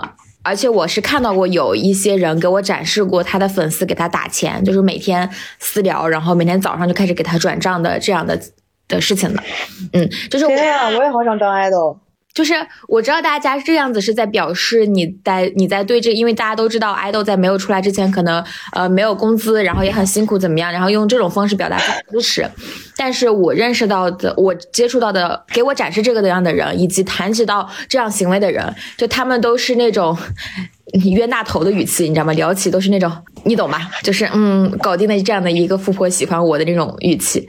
所以就是我经常听到这样的话的时候，我会有天然的不适。嗯，就我知道大家的那种触手可及，但是你也不知道这种触手可及在真正的当事人的另一方，就是爱豆本人当中是什么样的。起码我看到的样子是这样子的。嗯，天呐，我讲一下，就当时追王成一的时候，是我离粉圈最。呃，就是跟粉圈的人打打交道、接触最深的时候，那段时间他有一批粉丝，他的粉丝会分为几个圈子，圈子之间会因为王晨毅在接机的时候跟谁多说了几句话，多看了谁几眼，争风吃醋，然后有些人是真的会把自己带入那种类似女朋友的心态，说你每次来一定要跟我讲话，呃，就每次接机或者是每次陪活动的时候一定要跟我讲话，一定要看我，一定要怎么怎么怎么怎么样。我有点无语了，我现在不知道该说什么，因为我完全没有办法理解。因为你像我小时候，没事，你不用理解。呃，不是我，我知道，我不是说那种理解，我的意思是说，这个已经是超出我的范畴的东西了。因为我是那种，我小时候特别喜欢周笔畅和乔任梁，就是他们俩参加选秀的时候，真情实感的爱过。那会儿我都没有给他俩花一毛钱一块钱投过票，没，你们当时的粉粉丝语境跟现在的粉丝语境不一样，就是呃，我我就是我我作为追星一定会花钱的人，就是我我我也理解花钱的人为什么花钱，但是当时那个争风吃醋那个场景确实对我来说，我觉得有点哎，看着看着有点难受，反正就是明明你跟他们都是不太可能的，嗯，但是因为你看他又是 idol，又要维持关系，他确实是需要在外部的场合里面对他的粉丝和颜悦色，但他的粉丝呃就是会因此产生更多的想象。嗯，我觉得这个跟偶像跟 idol 没什么关系，他是一如既往一以贯之的行为。我就讲两个我听过的故事吧。第一个是我早很早年就不说具体谁了，也是认识了一个姐姐。那个姐姐当时告诉我她喜欢一个男艺人、男演员，然后后来因为他们是老粉，然后就是以为她跟那男演员非常熟悉，就是那种一路追过来的。那个男演员我甚至都可以说名字，就是是沙溢，就是你都就是你不会觉得这个人跟什么流量有什么关系，而且他喜欢他的时候还不是说他后来上综艺已经又火了，其实就是你当时应该算一个事业低谷期吧。但是即使这样一个性质男演员，他背后都是有那种。新老粉丝关系拿捏，以至于后来好像我听说他之所以脱粉了，就是因为我不知道是沙溢的工作室还是什么，还是说就是他背后的一些粉丝团，可能就是在处理新老粉关系的时候没有处理的很到位，他觉得自己被伤到心了。我当时一边吃惊一边茫然，我吃惊就在于啊，就是居然连这种性质的艺人都会，沙溢都有这种粉丝，对。第二个茫然就是在想，就是就是在想，就是啊，原来饭圈的这种争执已经是一种。不可逆的那会儿是，我想想啊，一三一四年吧，就是你就很小，那时候我也不是很小，就是说很啊。李易峰的律师还没来，沙溢的来了，没什么吧？因为然后还有一个故事是杨洋，就这个我可能之前分享过，就还是一个神奇的故事，就是那次去，天呐，我那次去拍《盗墓笔记》那天认识了好多粉丝，救命！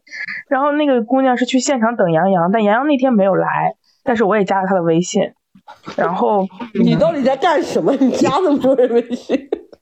不是因为那个时候就是你可以理解一些生活观察嘛，你想多认识一些这种人之后就是，嗯，然后然后就当时加了他的微信，然后就是嗯，后来我才知道，就是他当时就是我们也是聊天嘛，就跟我说，其实他也很他不想来的，因为他们是杨洋的老粉，就是从杨洋演什么红楼之前就喜欢他。还是说刚演红楼就喜欢他了？那个时候杨洋粉圈很 peace，大家都是那种妈妈范和姐姐范很多，也不是搞那种饭圈那套什么控评啊。大家但现在都知道杨毛老师控评能力很一度很厉害了，就不是搞这种的。但是呢，他们当时是杨洋因为因为哪部戏啊？我甚至都想不起来他在《盗墓笔记》那会儿因为哪部戏好像有了新的粉丝，旋风少女还是什么，我不记得了。是来了一波新的粉丝，那波新的粉丝就是用很典型的那种流量思维。冲击方式去要求这个艺人怎么怎么怎么样，就是他们就会希望你要出现场，我就要去拍图，要去追思。然后呢，老粉就会自然而然的希望你是站在我们这边的，你应该要替我们说啊，我我不需要这些，我拒绝这些东西。但是就像我们刚说的，任何一个艺人他都不会去说我不要这些，这些没用。就是很少有艺人会直接这样对粉丝讲，他就是会所谓的端水或者平衡。那后来慢慢的，当时那个姐姐跟我说的时候，那个姑娘，我觉得她。当时跟我说这话，她还觉得他们可以让杨洋的饭圈是一个啊老干部型的。他们当时觉得杨洋是那种老干部，什么军艺的好孩子，不是走那种流量的。但你看现在呢，就是我后来每每看到他的，而且有一个事情很唏嘘吧，就是我后来走的时候，我认识了一个场务的小哥，给我发过一个一个类似于视频花絮视频的东西，就是嗯，就是那种放出去也没关系。然后当时呢，因为我知道他是杨洋的粉丝，我就把那段发给他了。他就问我说。说我可以把这段放到我们的什么粉丝圈，或者说是那种微博上传播吗？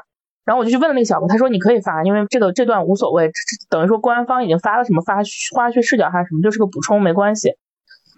他就发发了之后，就涨了好多的粉。我看他那个微博，我当时想，天呐，他不是说，我以为他说的传播指的是给粉丝嘛，他们自己的朋友，就没有他发了微博，然后就这样公开。我当时想，他呢，他现在在干的这个事情，跟他说的这种什么有区别吗？就是后来呢，他也开始带话题了，因为我关注他的微博嘛，你就会发现这种事情是，我觉得跟演不演员，跟你出不出新什么，真的一点关系都没有，只是说在爱豆身上可能他更极致，但是在，但是在任何一个想走流量这条路的人身上，我觉得都是不可避免的。我觉得这个才挺，就是挺，我的粉丝也挺可悲的吧，不是所有人都想这样，只是他们也没办法。就是至于你刚刚半仙老师说的那种。呃，我去了现场，我一定要跟他说话，或者是说感觉有点争风吃醋。就我个人理解，还有另一种可能，就是他们不一定所谓的把自己放的身份是我是你的女朋友，所以你必须要跟我说，而不是跟他说。还有一种可能就是我是你某一类粉丝的代表，就是我是那个跟着你最久的人，或者是说最理解你的人，或者说是你你就是这一类型的粉丝，那你凭什么？哦这我这这里我要解释一下，王晨毅不存在这种情况，他当时才红。就是反正我我见过一些，就是有一些人，他不是说是抱着一个女友粉，而是他自己是有另一些心态去做这件事的。我觉得代入一下，你可以理解吧？代入你的职场，你自己的都不一定是情感，有的时候就像一个职场一样，嗯，其实你是可以接受的。为什么你你对他这样，对我这样？明明我才是啊，对吧？就是我觉得这种情况很复杂。然后我说一下我经历过的偶像的这个事情，我觉得蛮好玩的。第一次是有一次我去参加什么活动，我不记得了，上海的一个活动。然后当时是车上有时代少年团，就是那个人，就是我才发现他们那些粉丝啊，就是可以跟到那个去那个，当然他们还不火，可能没有那么火，所以他们没有那种专门的车。他们那些粉丝跟他们上了那个。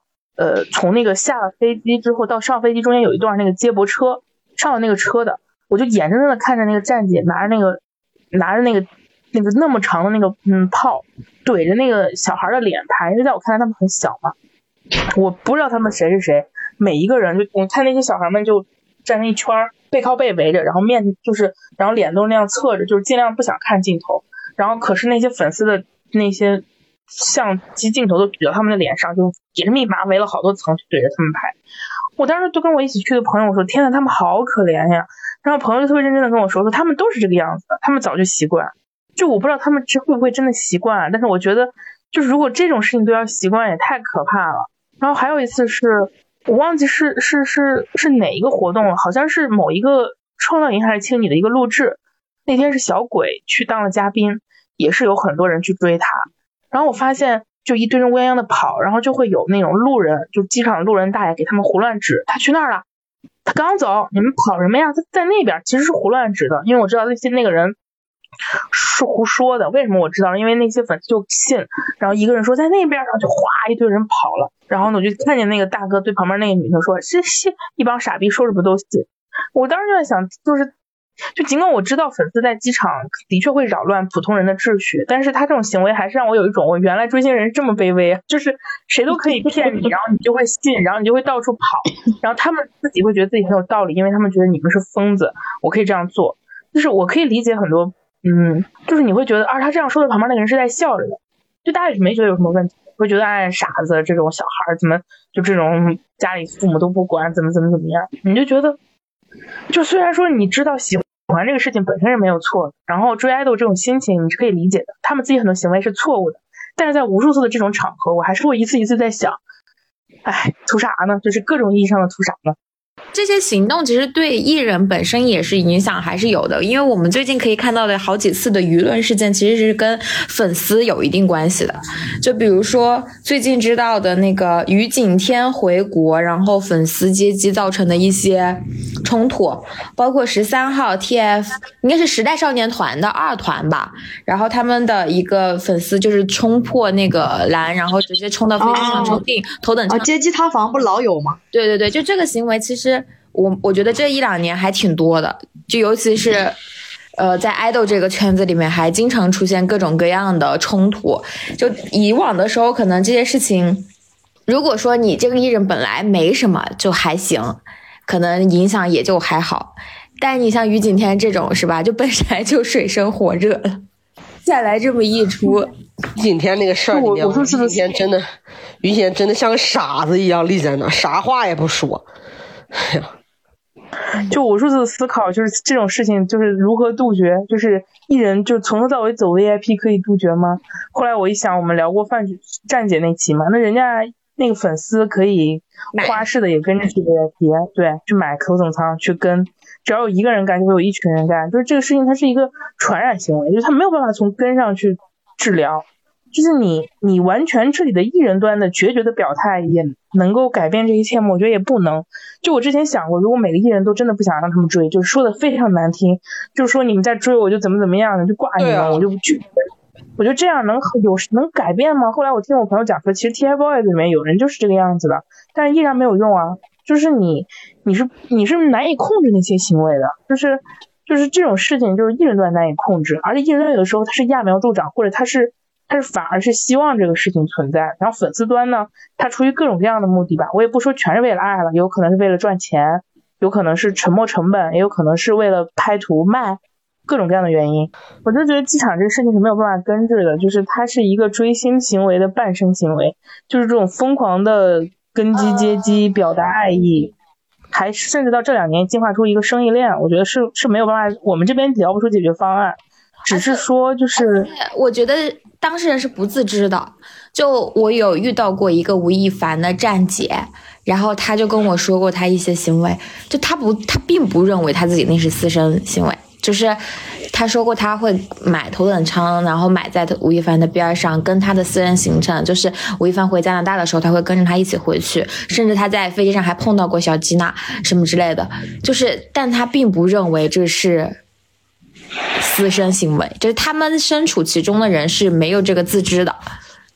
对，或者说他们意识不到他们这种行为对于他们自身、对于整个环境和呃，甚至就是其他人的影响。所以我觉得这两方就是就是你你说为什么？就像我刚刚讲那故事里，就是好像所有人都可以骂这些女孩一下，说他们是疯子一下，就是整个这个群体的口碑会往下走那么多。就像我们说的，虽然爱本身是没错的，但是就是你这种衍生链带来的这种大众观感肯定是很差的嘛。就像就我就说一个刚刚叉老师讲的例子，就像他说那个话剧圈、音乐剧圈，就是早就不是早就不是说是现在只追这种明星啊流量了。就是我朋友前两天去上海看《Sleep No More》，一个我非常喜欢的一个比那个那个类似于舞蹈剧吧。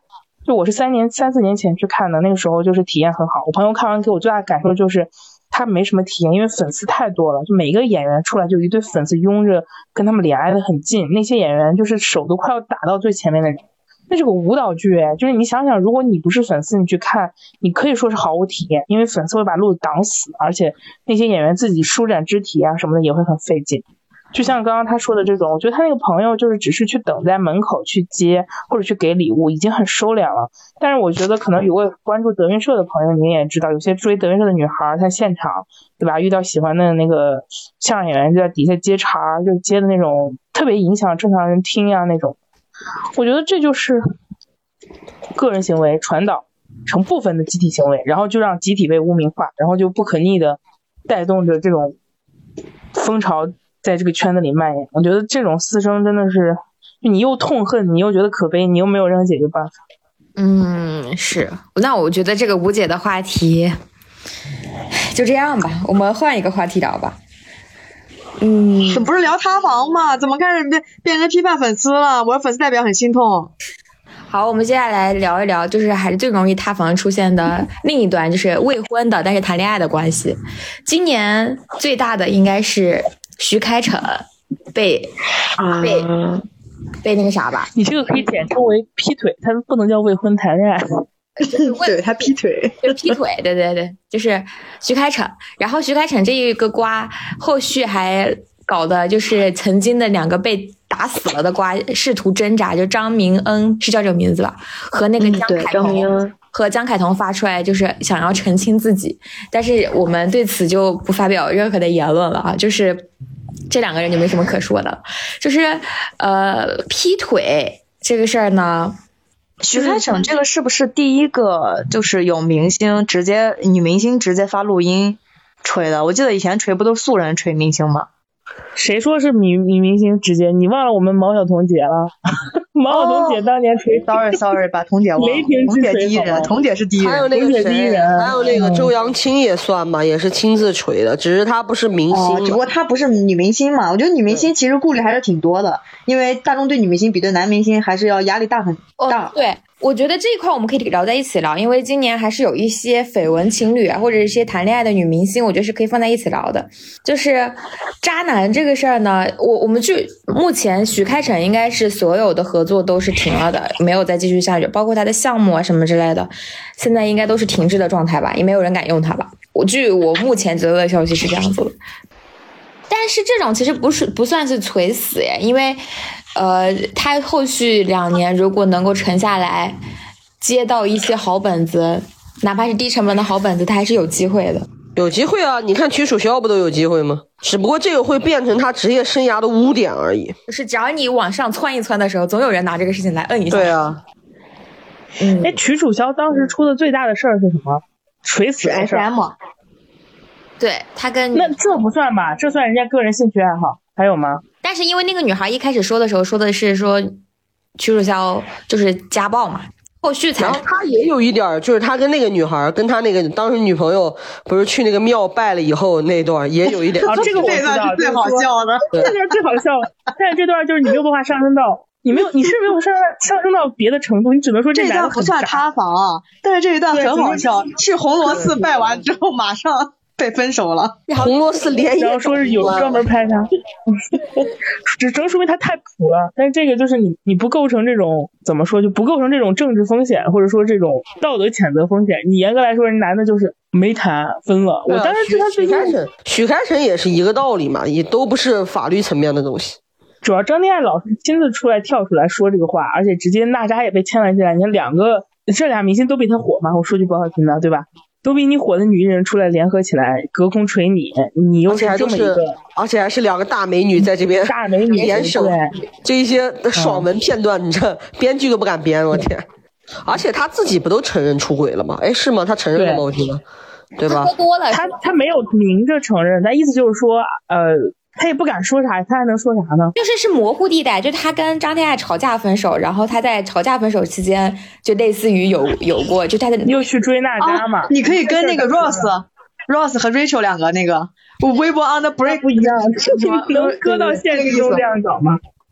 对，就是属你像当时我记得重新上了之后，这段被在 B 站上大家纯天的亮了好长时间。就是你打开这段弹幕，全都是互相骂的。就是你想想，他这现在搁现在这敢吗？确实是有争议。这个就是属于感情当中的模糊地带，就但是我们也不是当事人，也不知道。但你看徐凯晨，其实今年你像《胡珠夫人》里面他的口碑也还警察荣誉啊，还有对，警察荣誉也还不错。其实今年对于他来说，其实是一个上升期，男人管不住自己结束了。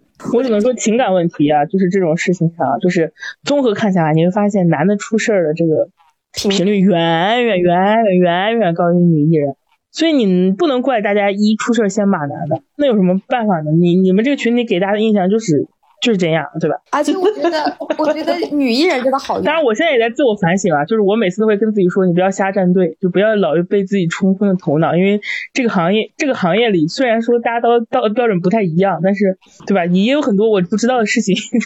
对，我然后但是你大家可以看，就是男艺人是要劈腿了才被人骂，但女艺人呢，谈恋爱就会被骂，哪怕是拿了影后的周冬雨，女艺人现在就是谈个好的也要被骂，谈个差的也要被骂，什么都要被骂。周冬雨谈恋爱了吗？对不起，也刘昊不是然是吗说也不是说实锤嘛，网传嘛只。是说对，只是说哦，那大家不是骂刘昊然比较多，觉得他高攀不起吗？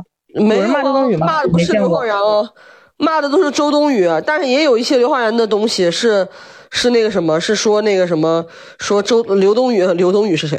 就是说刘昊然怎么看上周冬雨了，真恶心什么的，也有人就骂啊，这种。真的假的？我没看到，我可能我不太有的关注这种情感。有的有的，其实更多人就是我我更多人都是觉得刘昊然怎么就看上个周冬雨了，就是这种感觉，大家都是这么说的。哎你就别说刘昊然了，即使是当年传的易烊千玺，我都觉得他们高攀不起。周冬雨什么实际拿出去好吗？但是你谈恋爱，谈恋爱不是在拼实际呀、离谱，我都不要那偏人家看上了，关你屁事呢？不就更不关网友事儿确实关，就是是关你屁事嘛。只是你说实际这个点也很好笑啊，谈恋爱谁看实际啊？你们看一看张，我就觉得这 谈个那我们现在不是谈舆论吗？对谈舆论嘛，张子枫大家不都觉得那个谁高攀不上吗？说是啊对，结果还是张子枫被骂，说张子枫看男人的眼光差。对，就就很失望啊，对张子枫，这都要骂张子枫，我真无语。啊，救命呀！我就是跟张子枫就是因为当时恋爱的这个事儿，我记得当时在《天下基本法》里被大家说的，就是爆出了一堆，说他拍戏像综艺啊，什么什么什么什么，反正就是生平也不是很好，可能那个一下就变了。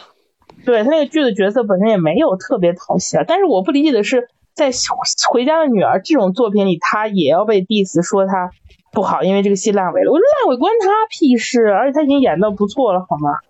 唉，我主要这两个戏都不知道什么情况，但我当时看到他跟严许佳在一起，我的心情也是妹妹你糊涂啊，就有这种感觉。但我不会说骂他呀，天呐，我主要觉得人家有恋爱自由嘛，就是人家爱谈跟谁谈怎么样，我觉得都而且演员多谈点恋爱挺好的，感受对体验生活呀，对呀，庄西老师不都说了吗？你不谈恋爱你怎么表演啊？你怎么演出感情戏呀？唉，女艺人真可怜，女艺人都不用出轨就会被骂，妈的，生气。谈恋爱咋了？我觉得这个，其实这两年网上的舆论，我我个人感觉是会有一种自查自纠的吧，就是他也不是说那种全然的骂女人怎么怎么样，我看到很多还是。就是他是会有一个反扑的，就是骂女人，然后大家就出来就像我们说的这种，你凭什么骂？女人怎么做什么都要被骂，然后去去撕去掰扯，就是我觉得也不能一棒子打死，我觉得还是挺多人，至少很多女性还是挺进步的吧，在在在都都在骂。当前看那个欧阳娜娜跟翟子路那个啥也在骂欧阳娜娜，我心想这有什么好骂的呀？翟子路我只是说，欧阳娜娜只是说我，我觉得只是说我们记住了他骂女性的点，因为他惹到我们了。但是我我我也我必须平等的说一句啊，反正我至少看到张子枫这个事情，那男的也没少被骂，只是说他不戳我们。我觉得你被骂活该，那你凭什么骂妹妹？就是我觉得网友可能就是，当然我觉得大环境肯定还是对女性更不友好嘛，但是就是我们也不能就是嗯，就我觉得也是要正视其中的一些。我觉得舆论场上那些东西吧，我就至少这两年，我客观的就是说，就是在性别对立如此，在那个微博的权重下滑，就是因为它会控制你这个权重，不让它高频出现，因为这是个危险词嘛，就会判定成舆论舆情敏感词，就是它是会刻意去控制，避免就是一方过于怎么怎么地，其实是背后有些调控逻辑的，就是嗯。就是我，因为所以，我看到很多消息的时候，我会天然就去看看两边怎么怎么样。当然又要被骂理中客，但大家随意吧。就是我感觉其实有进步的，至少这几年，就是因为太多人都去砸门推窗户了，所以我觉得还是比之前那种一片的那种，我个人觉得还是多了很多不一样的声音吧。就是发声还是有用的，我觉得啊，也不是说都不行，怎么怎么样，还还没到我说实话，我有的时候，我有的时候真的摸不清楚大家怎么想的。就你像刘昊然啊、窦骁啊，然后翟子路啊，都被统称为赘婿嘛。但是，但是你像魏大勋，不是谣传他跟杨幂在一起过，然后现在不是跟那个那个谁秦海璐不秦海璐，对不起，秦岚什么的，对吧？也有一些恋爱的这些。传传闻，但没有人说我们魏大勋赘婿，你就你也不知道大家咋就就赘婿，啥是赘婿，啥不是啊？我现在都可能因为他们觉得这这两个人不配做赘婿吧。但是现在大家都在说，大家现在把那个谁魏大勋和那个谁萧亚轩 放在一起，就是想看萧姐的追男秘籍，然后想看魏大勋的追姐秘籍，就有有的时候我摸不清楚。大家赘婿的标准到底是什么？有时候我真的搞不懂。可能是因为魏大勋他是不是有富二代人设呀？哦，对，可能因为有钱嘛。但是，但是刘昊然也不差呀，怎么也成赘婿了？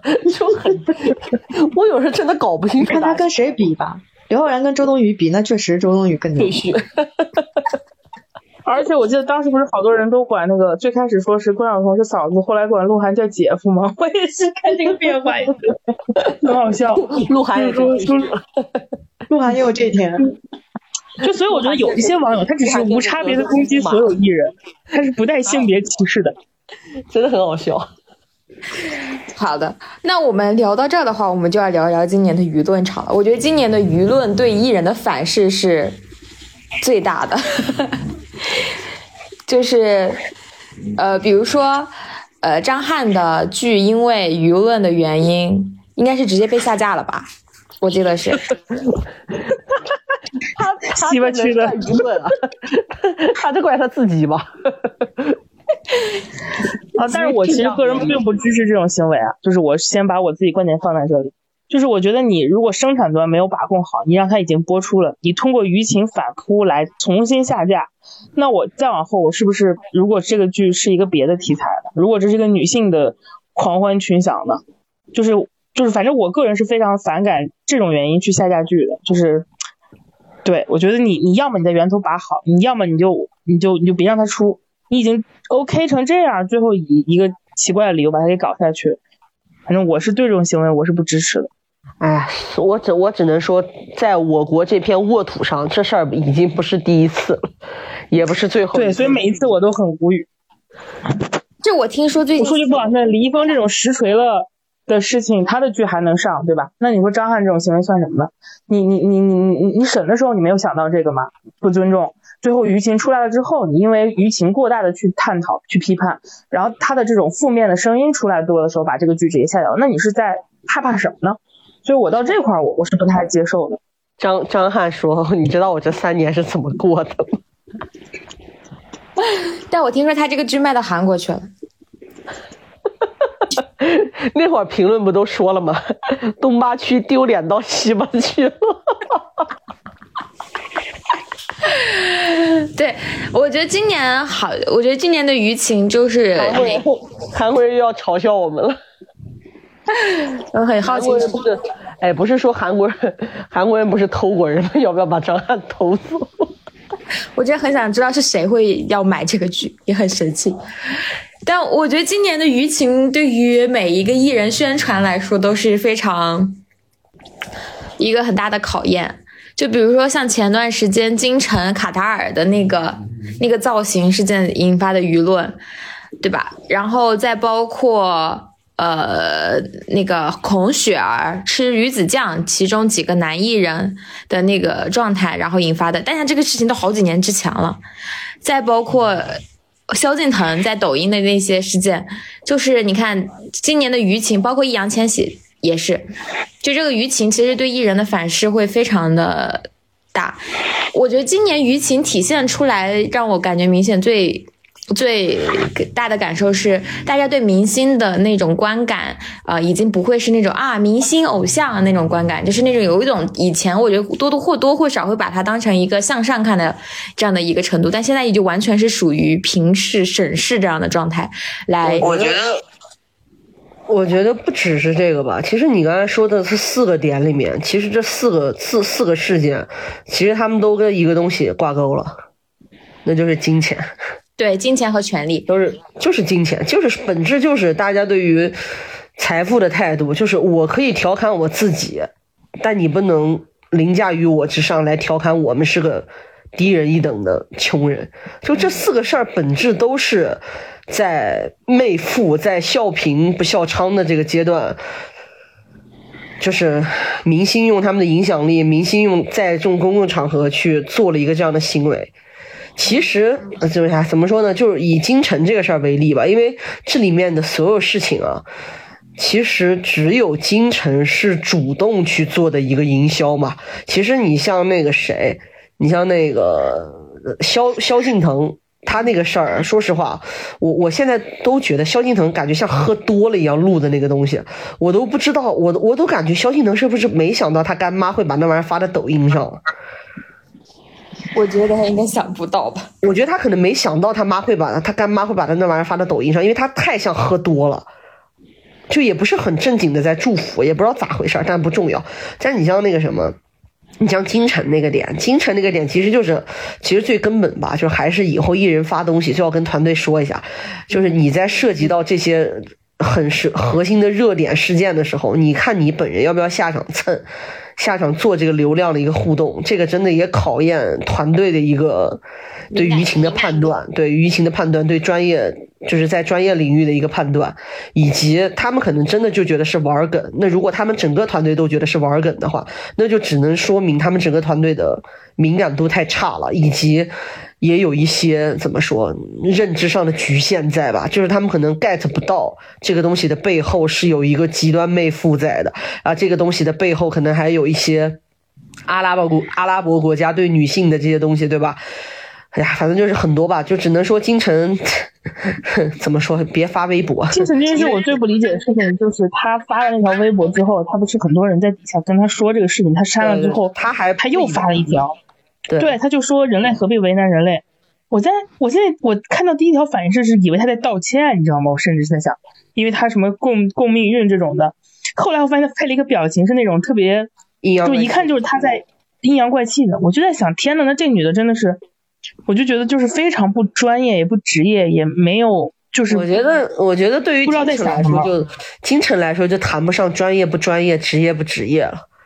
我觉得你可能京城就是他没懂，他就是放在他个人 角度上来说，对，就他没 get 到大家在说什么。对你作为一个危机已经这样了，你这时候去发一条火上浇油的微博，你这不是等着？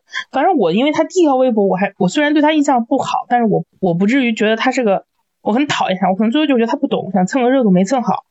但他发了第二条之后，我对这个人就一下子会非常的很极致的一种反感。我真的觉得他可能就压根儿没看出来是啥意思，他不懂这个背后的逻辑在哪儿，他也不懂大家愤怒的原因在哪儿。尤其是他在微博场发的这个东西，他要是在抖音场，可能都没人说。那我说句不好听的，那你既然已经发现危机了，然后你又是这么个应对方式，那你就说明你你你现在具备的这个处理问题的能力跟你的理解能力，你就活该你遭受后面这一切。就他能真的其实你自己没有，你的团队也没有，对，就是没有认知，没有认知这个局限。他们团队好好不好都不知道他会发，可能也来不及跟他说什么的。哎，我本来对他印象就是美女，我现在就是 傻叉，就这种感觉，就真的是，就我觉得也不能怪大家去骂他吧。你说。你就是第一次之外第二次，当然我觉得任何时候你去做攻击，本质上它并不能解决问题啊。但是你你你就回到情绪发泄跟舆论场，它已经是一个这种氛围了，对吧？你还要再去其中，你抱着蹭热度的心态去搞这个的时候，你就应该要想到可能面临的风险。他压根就没想，甚至都不懂，像你说的，对，那又是发了一条。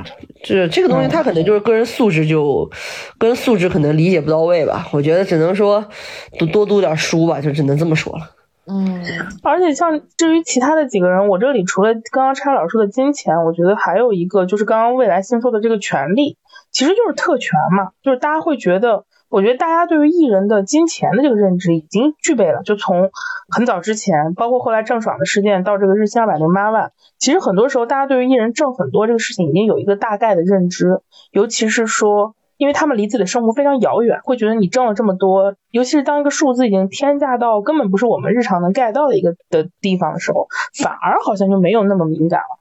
但是特权这个概念，是因为它是你每个人在日常生活中你都会碰到的一个被取代呀、被顶替呀、然后被替换呀，或者是说被换掉，就它是一个在日常生活中有太多可代入的东西了。就是而这个所谓的特权，在很多人看来是一种对绝对公正的。或者他们认知里的绝对公正的一个跟他们无关的领域的一种挑衅，所以我也可以嗯理解为什么就是在今年的这种情况下，就是舆论场会对艺人的这种舆情做出这么大的反扑。就你像之前说夸夸公务员也是大大家夸的，对不对？但为什么今年就又变成这种舆情了？我觉得这个是跟大社会情绪跟价值观导向有关系的嘛，你就愈发的不能接受这种所谓的特权。对，而且你像你像，就是因为信息时代的话，你网络的东西其实会让大家就是突破这个信息茧房的局限嘛。就我现在上网，我立马就能知道这个世界原来有钱人可以这么有钱啊。原来他们一天真的可以赚二百零八万啊！原来他们偷税漏税，竟然兜里还有十几个亿可以赔出去啊！就是大家知道这些信息以后，就会怎么说呢？就会认知到原来这么些人这么有钱，而我真的这么穷。就是这个东西的这种阶级差异，这种信息的一个巨大落差，又会去反噬到反噬到就是我们这些受众上。大家可能会觉得说：“天呐，就是他们凭什么？”或者是，呃，也可能会走向更多更多的极端，就是大家这个东西，哎呀，就你看到也没有办法去处理这种处理这种东西。我观察到易烊千玺那个事件发酵的一个重要节点，其实是小陈做题家嘛，大家也都知道这个事情。其实是从有一些人站出来说，我自己参与了这个面试，就是但是我没有上，或者我没有收到几面几面，或者我怎么怎么样，可是他却占了我的名额。就这个事情，就把这事情变成什么呢？就是你那么有钱了，我这么穷。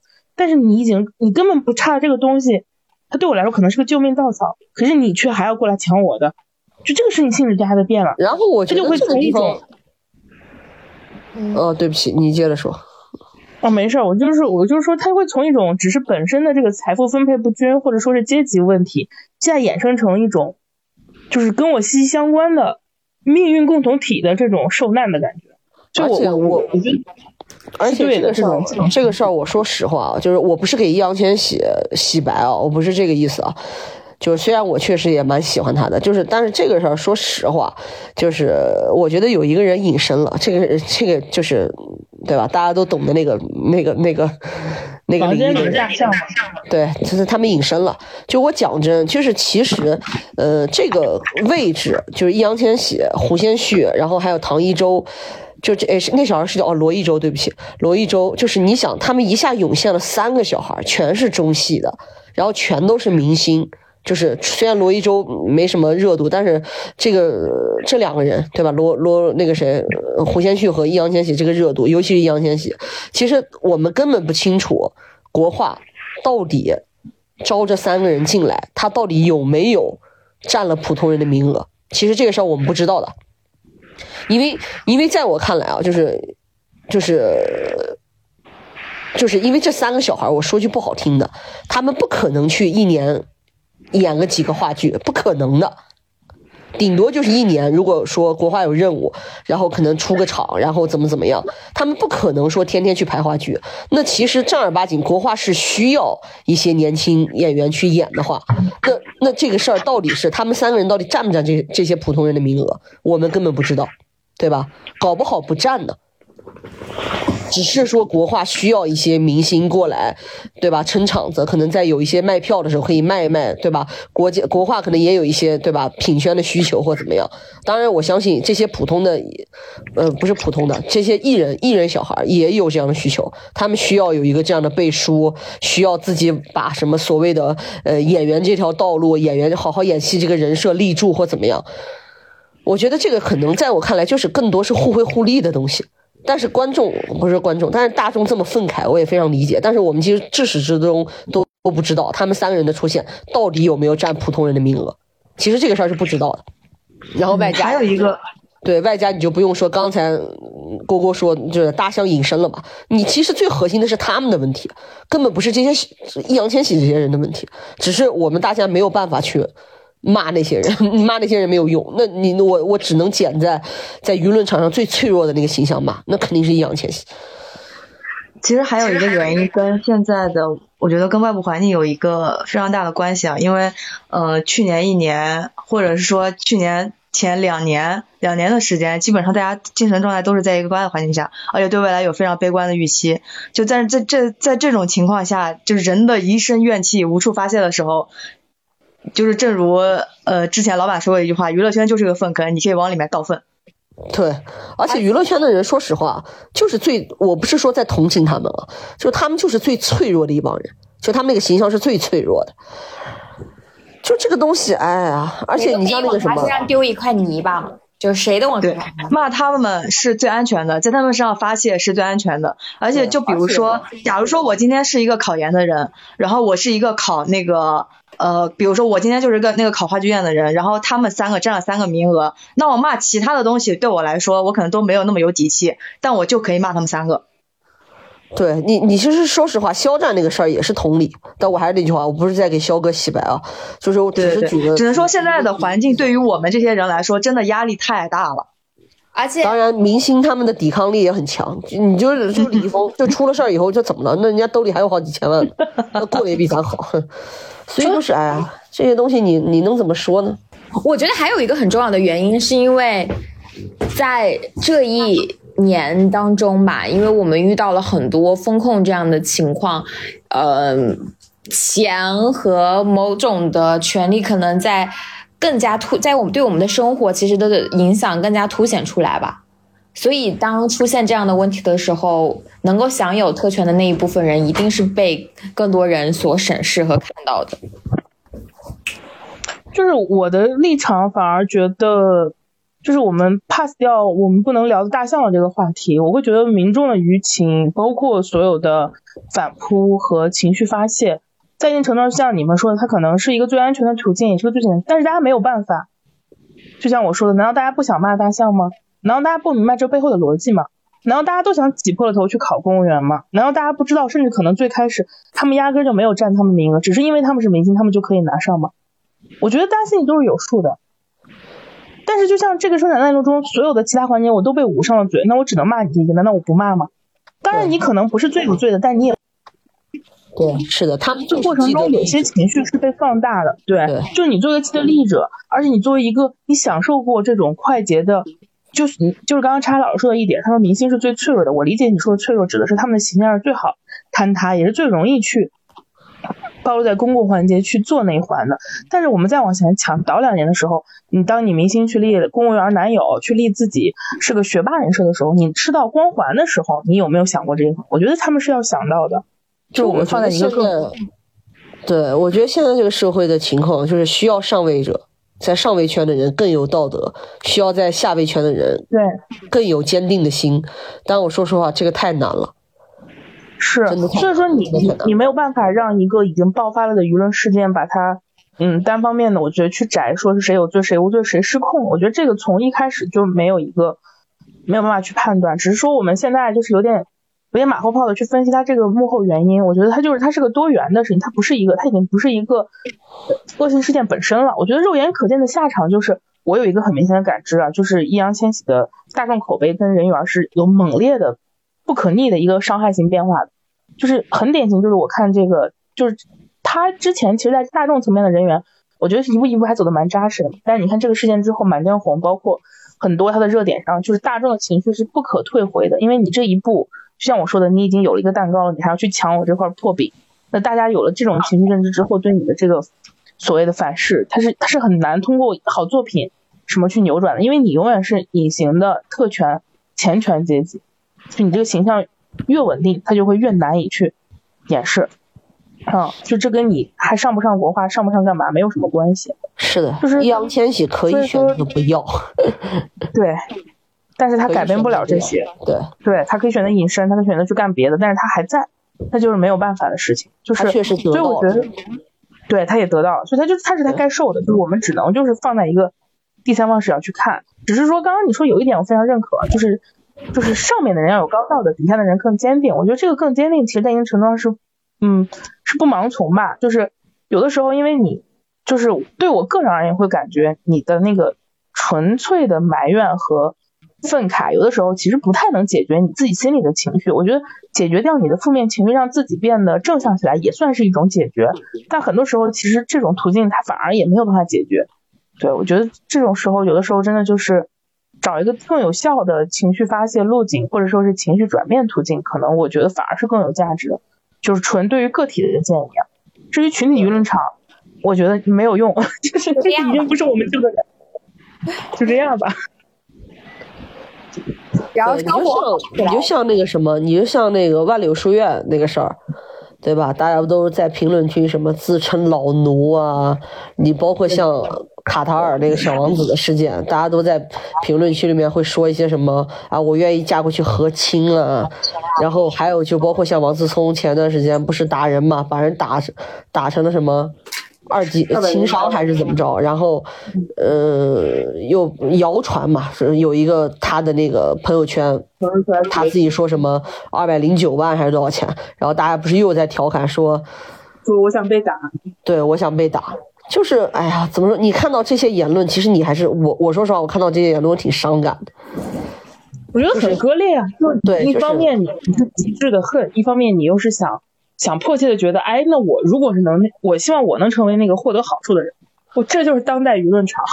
呃，我前两天刷那个抖音的时候，然后就是刷到有一个就特别有意思，嗯，大家不是减双减之后，大家都在聊教育这公平这件事情嘛。然后就有人说北京高考，就说有一对北漂的夫妻，说自己小孩，就说自己在北京已经工作十几年了，但是他自己的小孩读书怎么怎么怎么样，然后就说希望以后自己的小孩能够在北京高考。然后我打开那个评论场之后，我发现所有人都的评论就是你可以在北京高考，但你不能按照北京的原则来录取。然后他们所有人的 ID 显示都是北京人，就是，呃，这个事情就是只要你触犯到我的切身利益，我一定会站出来。对你，就是，呃，就这个，这就是真实的舆论场吧。就是因为可能现在大家看到的明面上看到这些，以为就是觉得自己触犯到了自己的利益，所以我一定要奋起反击。但是真正的舆论场可能又是另外，在另一方面可能又是另外一个样子。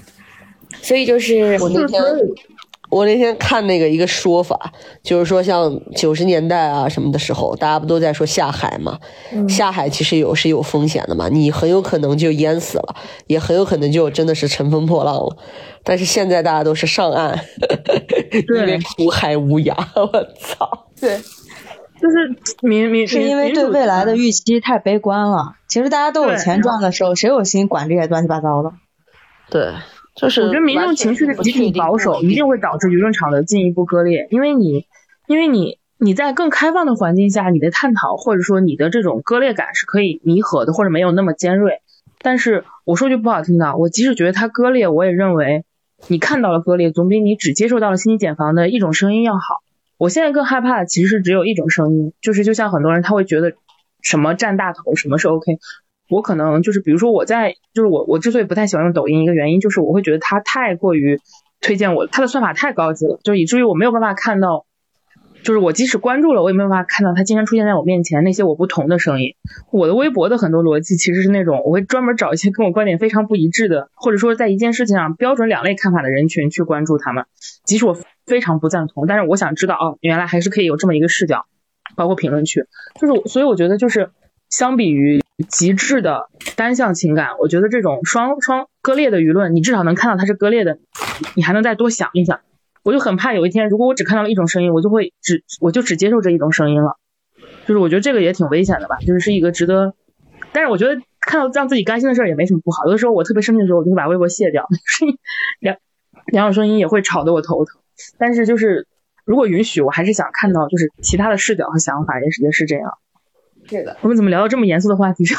最开始在聊什么来？聊那些什么京城啊什么的。嗯，还有那个事儿吧，孔雪儿那个事儿也是一样的嘛。哦，是你像孔雪儿这个事儿，真的影响还蛮大的。但有有一点，我我就说一个小点啊，就是我会发现事先的解读会影响到你看这个事情的判断。我之前是先看了这个事情的分析，他们中间有一点就是说鱼子酱它呃，如果是要正常吃的话，好像是需要舔着吃还是怎么样。然后呢，但是女孩子那样吃是很不雅的，所以说。嗯，但是那些人却坚持要让孔雪儿舔着吃，那堆人野蛮的看着他，然后那孔雪儿就没有办法就去咬了，然后其实是怎么怎么样，然后我带着这样的想法重新去看了那一段视频，我会真的觉得哦，你就是想让他怎么怎么样，你就在为难这个女生，就是至少就是这一个场景就是关于舔着吃咬着吃这个，但是我朋友就是他没有看这个，他就单纯去看了这个，他觉得这一段就是这个所谓的舔上，他觉得那没有什么意思吧，就是单纯想让他说舔那这个女生。就是我会觉得，这说明就是舆论场上的这种声音，它其实会带动一个人不自觉的去相信这个无声的画面，或者是一堆群体像镜头所谓的眼神和微表情这种解读，它会让你自然而然的就去往那儿理解，就是我自己不可被避免的去影响。但是综艺这个事情啊，说实话，或者说是这种明星这种群像镜头，你所谓的读懂你的眼神，我真的觉得有点离，就是你真的怎么理解都行啊，对不对？但是综合这件事情本身，我觉得是。就是我觉得是没没有任何问题啊，就是大家的这个舆情批判，我觉得是是 OK 的，因为就是的确是有点过分。这个点我当时第一次看到，因为它是老综艺嘛，我我第一次看到是那个人剪辑，他把那个呃就是鱼子酱那一段放在里面了，然后还有一段是那个谁孔雪儿自己有在参加一种访谈啊什么之类的，他就说说如果能跟什么近的那几个女孩就是能互换人生吧之类的，然后他说他想做虞书欣，因为他觉得虞书欣好像是特别自由自在，什么特别那种。那种女孩吧，然后当时大家一下就共情了嘛，因为大家都知道虞书欣家里很有钱嘛。你更不用说鱼子酱这个东西，然后后面不是又扒出来什么，像那个谁谢霆锋那个综艺，不是他邀请林依晨一起吃鱼子酱什么的。然后你像谢霆锋也是，呃，就是老饕嘛，就是又是而且又会做饭那种，人家吃鱼子酱也是正儿八经，就是 你知道也没有正儿八经吃，就是那种随便吃的那种。然后吃完了，吃完了，林依晨还说了一句“好咸哦”，就是，而且你其实还是那句话，就是本质吧。其实我觉得，无论是品红酒，还是抽抽烟，还是吃鱼子酱，还是对吧？各种各样的玩法，高尔夫、骑马，其实都是一个圈层，为了。呃，让自己的生活更有乐子，或者是也能顺带用这种方式体现出来自己的优越感，他设定的一套游戏规则罢了。所以就又回到刚才我说的，我们不曾踏入那个游戏规则当中的普通人，我们这一些就是简简单单的人来说，你如何去抵抗那种游戏规则带来的优越感，那个圈层带来的优越感，确实是需要下层的人有更加坚定的心，更加就是怎么说呢？多读书，多看报，你懂吧？就是让自己能。哎，但我觉得这个东西真的很难。就还是那句话，大家当都在温饱线，大家都在为未来不确定的东西纠结、难过的时候，你还要让他们去有一个这样的坚定的东西去，真的很难。我是觉得，怎么又开始上价值了？你没有上价值，只是很。很，我想我我那脑袋里面想了一下，孔雪儿突然聊到这么深刻这一期，很难过吧？就是突然有点难过了，因为突然想到，就是孔雪儿不是当时他们不是还去抓鱼嘛，被鱼鱼尾巴给打到了，整场的男的全在笑，只有任贤齐问了一句：“你没事儿吧？”就是啊，你就是你还是觉得很很也突然很心疼这个小孩，突然间悲从中来，就你会很共情他，而且女生。一个她还是个女孩，对女孩，然后在演艺圈打拼，你表现的那个什么些呢？别人就会说你有野心、有心机；你表现的与世无争现在，可能就没有你什么事儿了。没，咱咱们能不能说点说点说点说点别的了？说点说点再骂再骂骂吴亦凡吧。越聊越难过了。是，好像差不多。聊，我们聊到最后，其实我们已经上价值够了。我觉得今年的明星。与其说他们给我带来了很多乐子，反而更多时候是让我觉得一种极致的割裂情绪。我们要不总结一下，然后结束呢？我我已经到我家已经十一点十五了，我爸妈已经睡了。好的好的好的，结束吧结束吧。那郭女士先结束。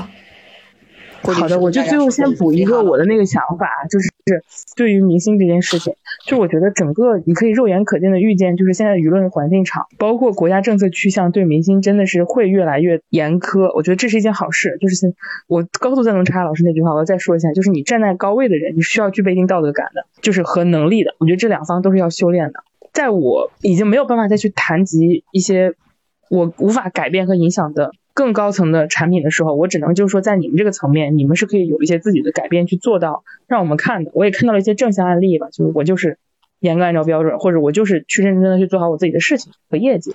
那我其他我承受，那我觉得你也可以生存。我觉得就每个人都有自己的生存方式。对于我这种平民来说，就是也没有也不能说建议吧，就我我我对我自己在这一年的态度就是快乐的吃瓜，然后认真的思考，就是坚定的发言，以及在每次发言之前先。感觉到不同的视角吧，这是我对于所有艺人相关的事情都想做的事情和和之后的事情，以及我由衷的希望明年就是在粉丝端的舆情添把火这个层面上，可以尽量少一些，就是当清朗行动进一步扩大，至少我觉得少掉了很多粉丝的。一些，当然我这个说法也很偏激，只是说，就是我我跟那些人一样，就只能挑这种最软的柿子捏，就是粉丝其实是最最无能为力的，但是就是可能思考的人多了之后，我们也只能改变这个环节了呢，对吧？就是我们只能聊到这儿。OK，我结束了，祝大家新年快乐。我们让郭郭去看《三体》吧，他已经扛不住了。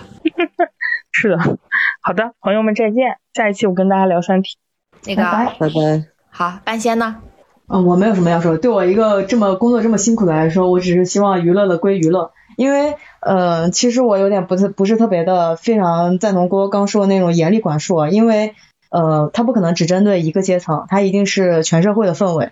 就是我希望就是在他违法的地方让法律去解决他，然后剩下的地方大家都能够活得自由一点。来，叉叉，我我我最后就再骂一下吴亦凡吧，强奸的狗男人都给老子死！嗯，啊，我想想我要说什么。我觉得就是我今年盘那个塌房的时候，发现这现在明星就是塌房的 理由千奇百怪。我作为一个曾经艺人宣传行业的从业者呢，我只会觉得说，考验大家的时候到了。就是我觉得遇面面对未来这样的舆论场，可能每一个人，包括每一个艺人都要更加谨慎，然后更加的。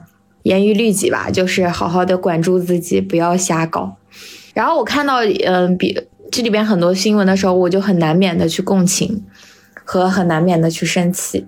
就其实我就觉得，有现在很多舆论场会把一些非常个人私密的事情放在舆论场上来讨论。其实我觉得这件事情，我常常不会在这件事情里面发表太多的言论，我只会觉得说，因为我们都不是当事人，我们不知道事情是什么样的，所以我觉得没有必要，呃，好像每把每个人都当成自己的判官一样，然后那么代入的去生气。主要是你也不知道到底到底是你在为谁生气。呃，所以就我劝很多大家看到那些出轨啊什么人闹心的事儿呢，我觉得大家也可以稍微放宽心一点，就跟可以像蝈蝈劝自己那样，就是劝劝自己，就是不要瞎站队，因为也不知道站的是哪个队。然后刚开始的时候不是聊到过粉丝私联，然后再包括这一系列的事情。我我我自己就是，我觉得多多少少这些事情，我要么都要么经历过，要么我有可能曾经在那个边缘被人拉过。嗯，长，我觉得现在的好看的女孩越来越多了，然后就是，呃，就是大家都出来的时候，十七八岁的女孩就是大家都很美好，我知道，就面对的那个危那个诱惑也很多，但我希望每个人在那个门口都能够多想一下。呃，我我我大概是到了二十五岁。二十五岁左右，我我的能力真正被认可的时候，我才知道，呃，不真正的不去占所谓的女性的这个优势，能够得到的认可是什么样的。所以我觉得大家在任何一刻得到的所谓的那一刻的偏爱和馈赠，大家都可以好好想一想吧。然后另外就是，我觉得想要的就是想要的，然后没有关系，大胆的表达出来。嗯，就是我不知道的也是我不知道的，那又怎么样？就是这样。好了。然后就是，这是今年的最后一期了。然后我们四个人又陪大家度过了一到两个小时吧，希望大家能够 快乐。嗯，然后就是大家兔年大吉。然后没有了吧？你们要不要一个人说一句吉祥话吧？我是坚定的乐观主义者，我觉得明年二零二三的情况一定会比今年更好。叉叉呢？嗯，我是坚定的悲观主义者。呃，但是我还是希望大家能够在不确定的生活中，争取到更多让自己快乐的瞬间。好的，那我们就到此结束吧。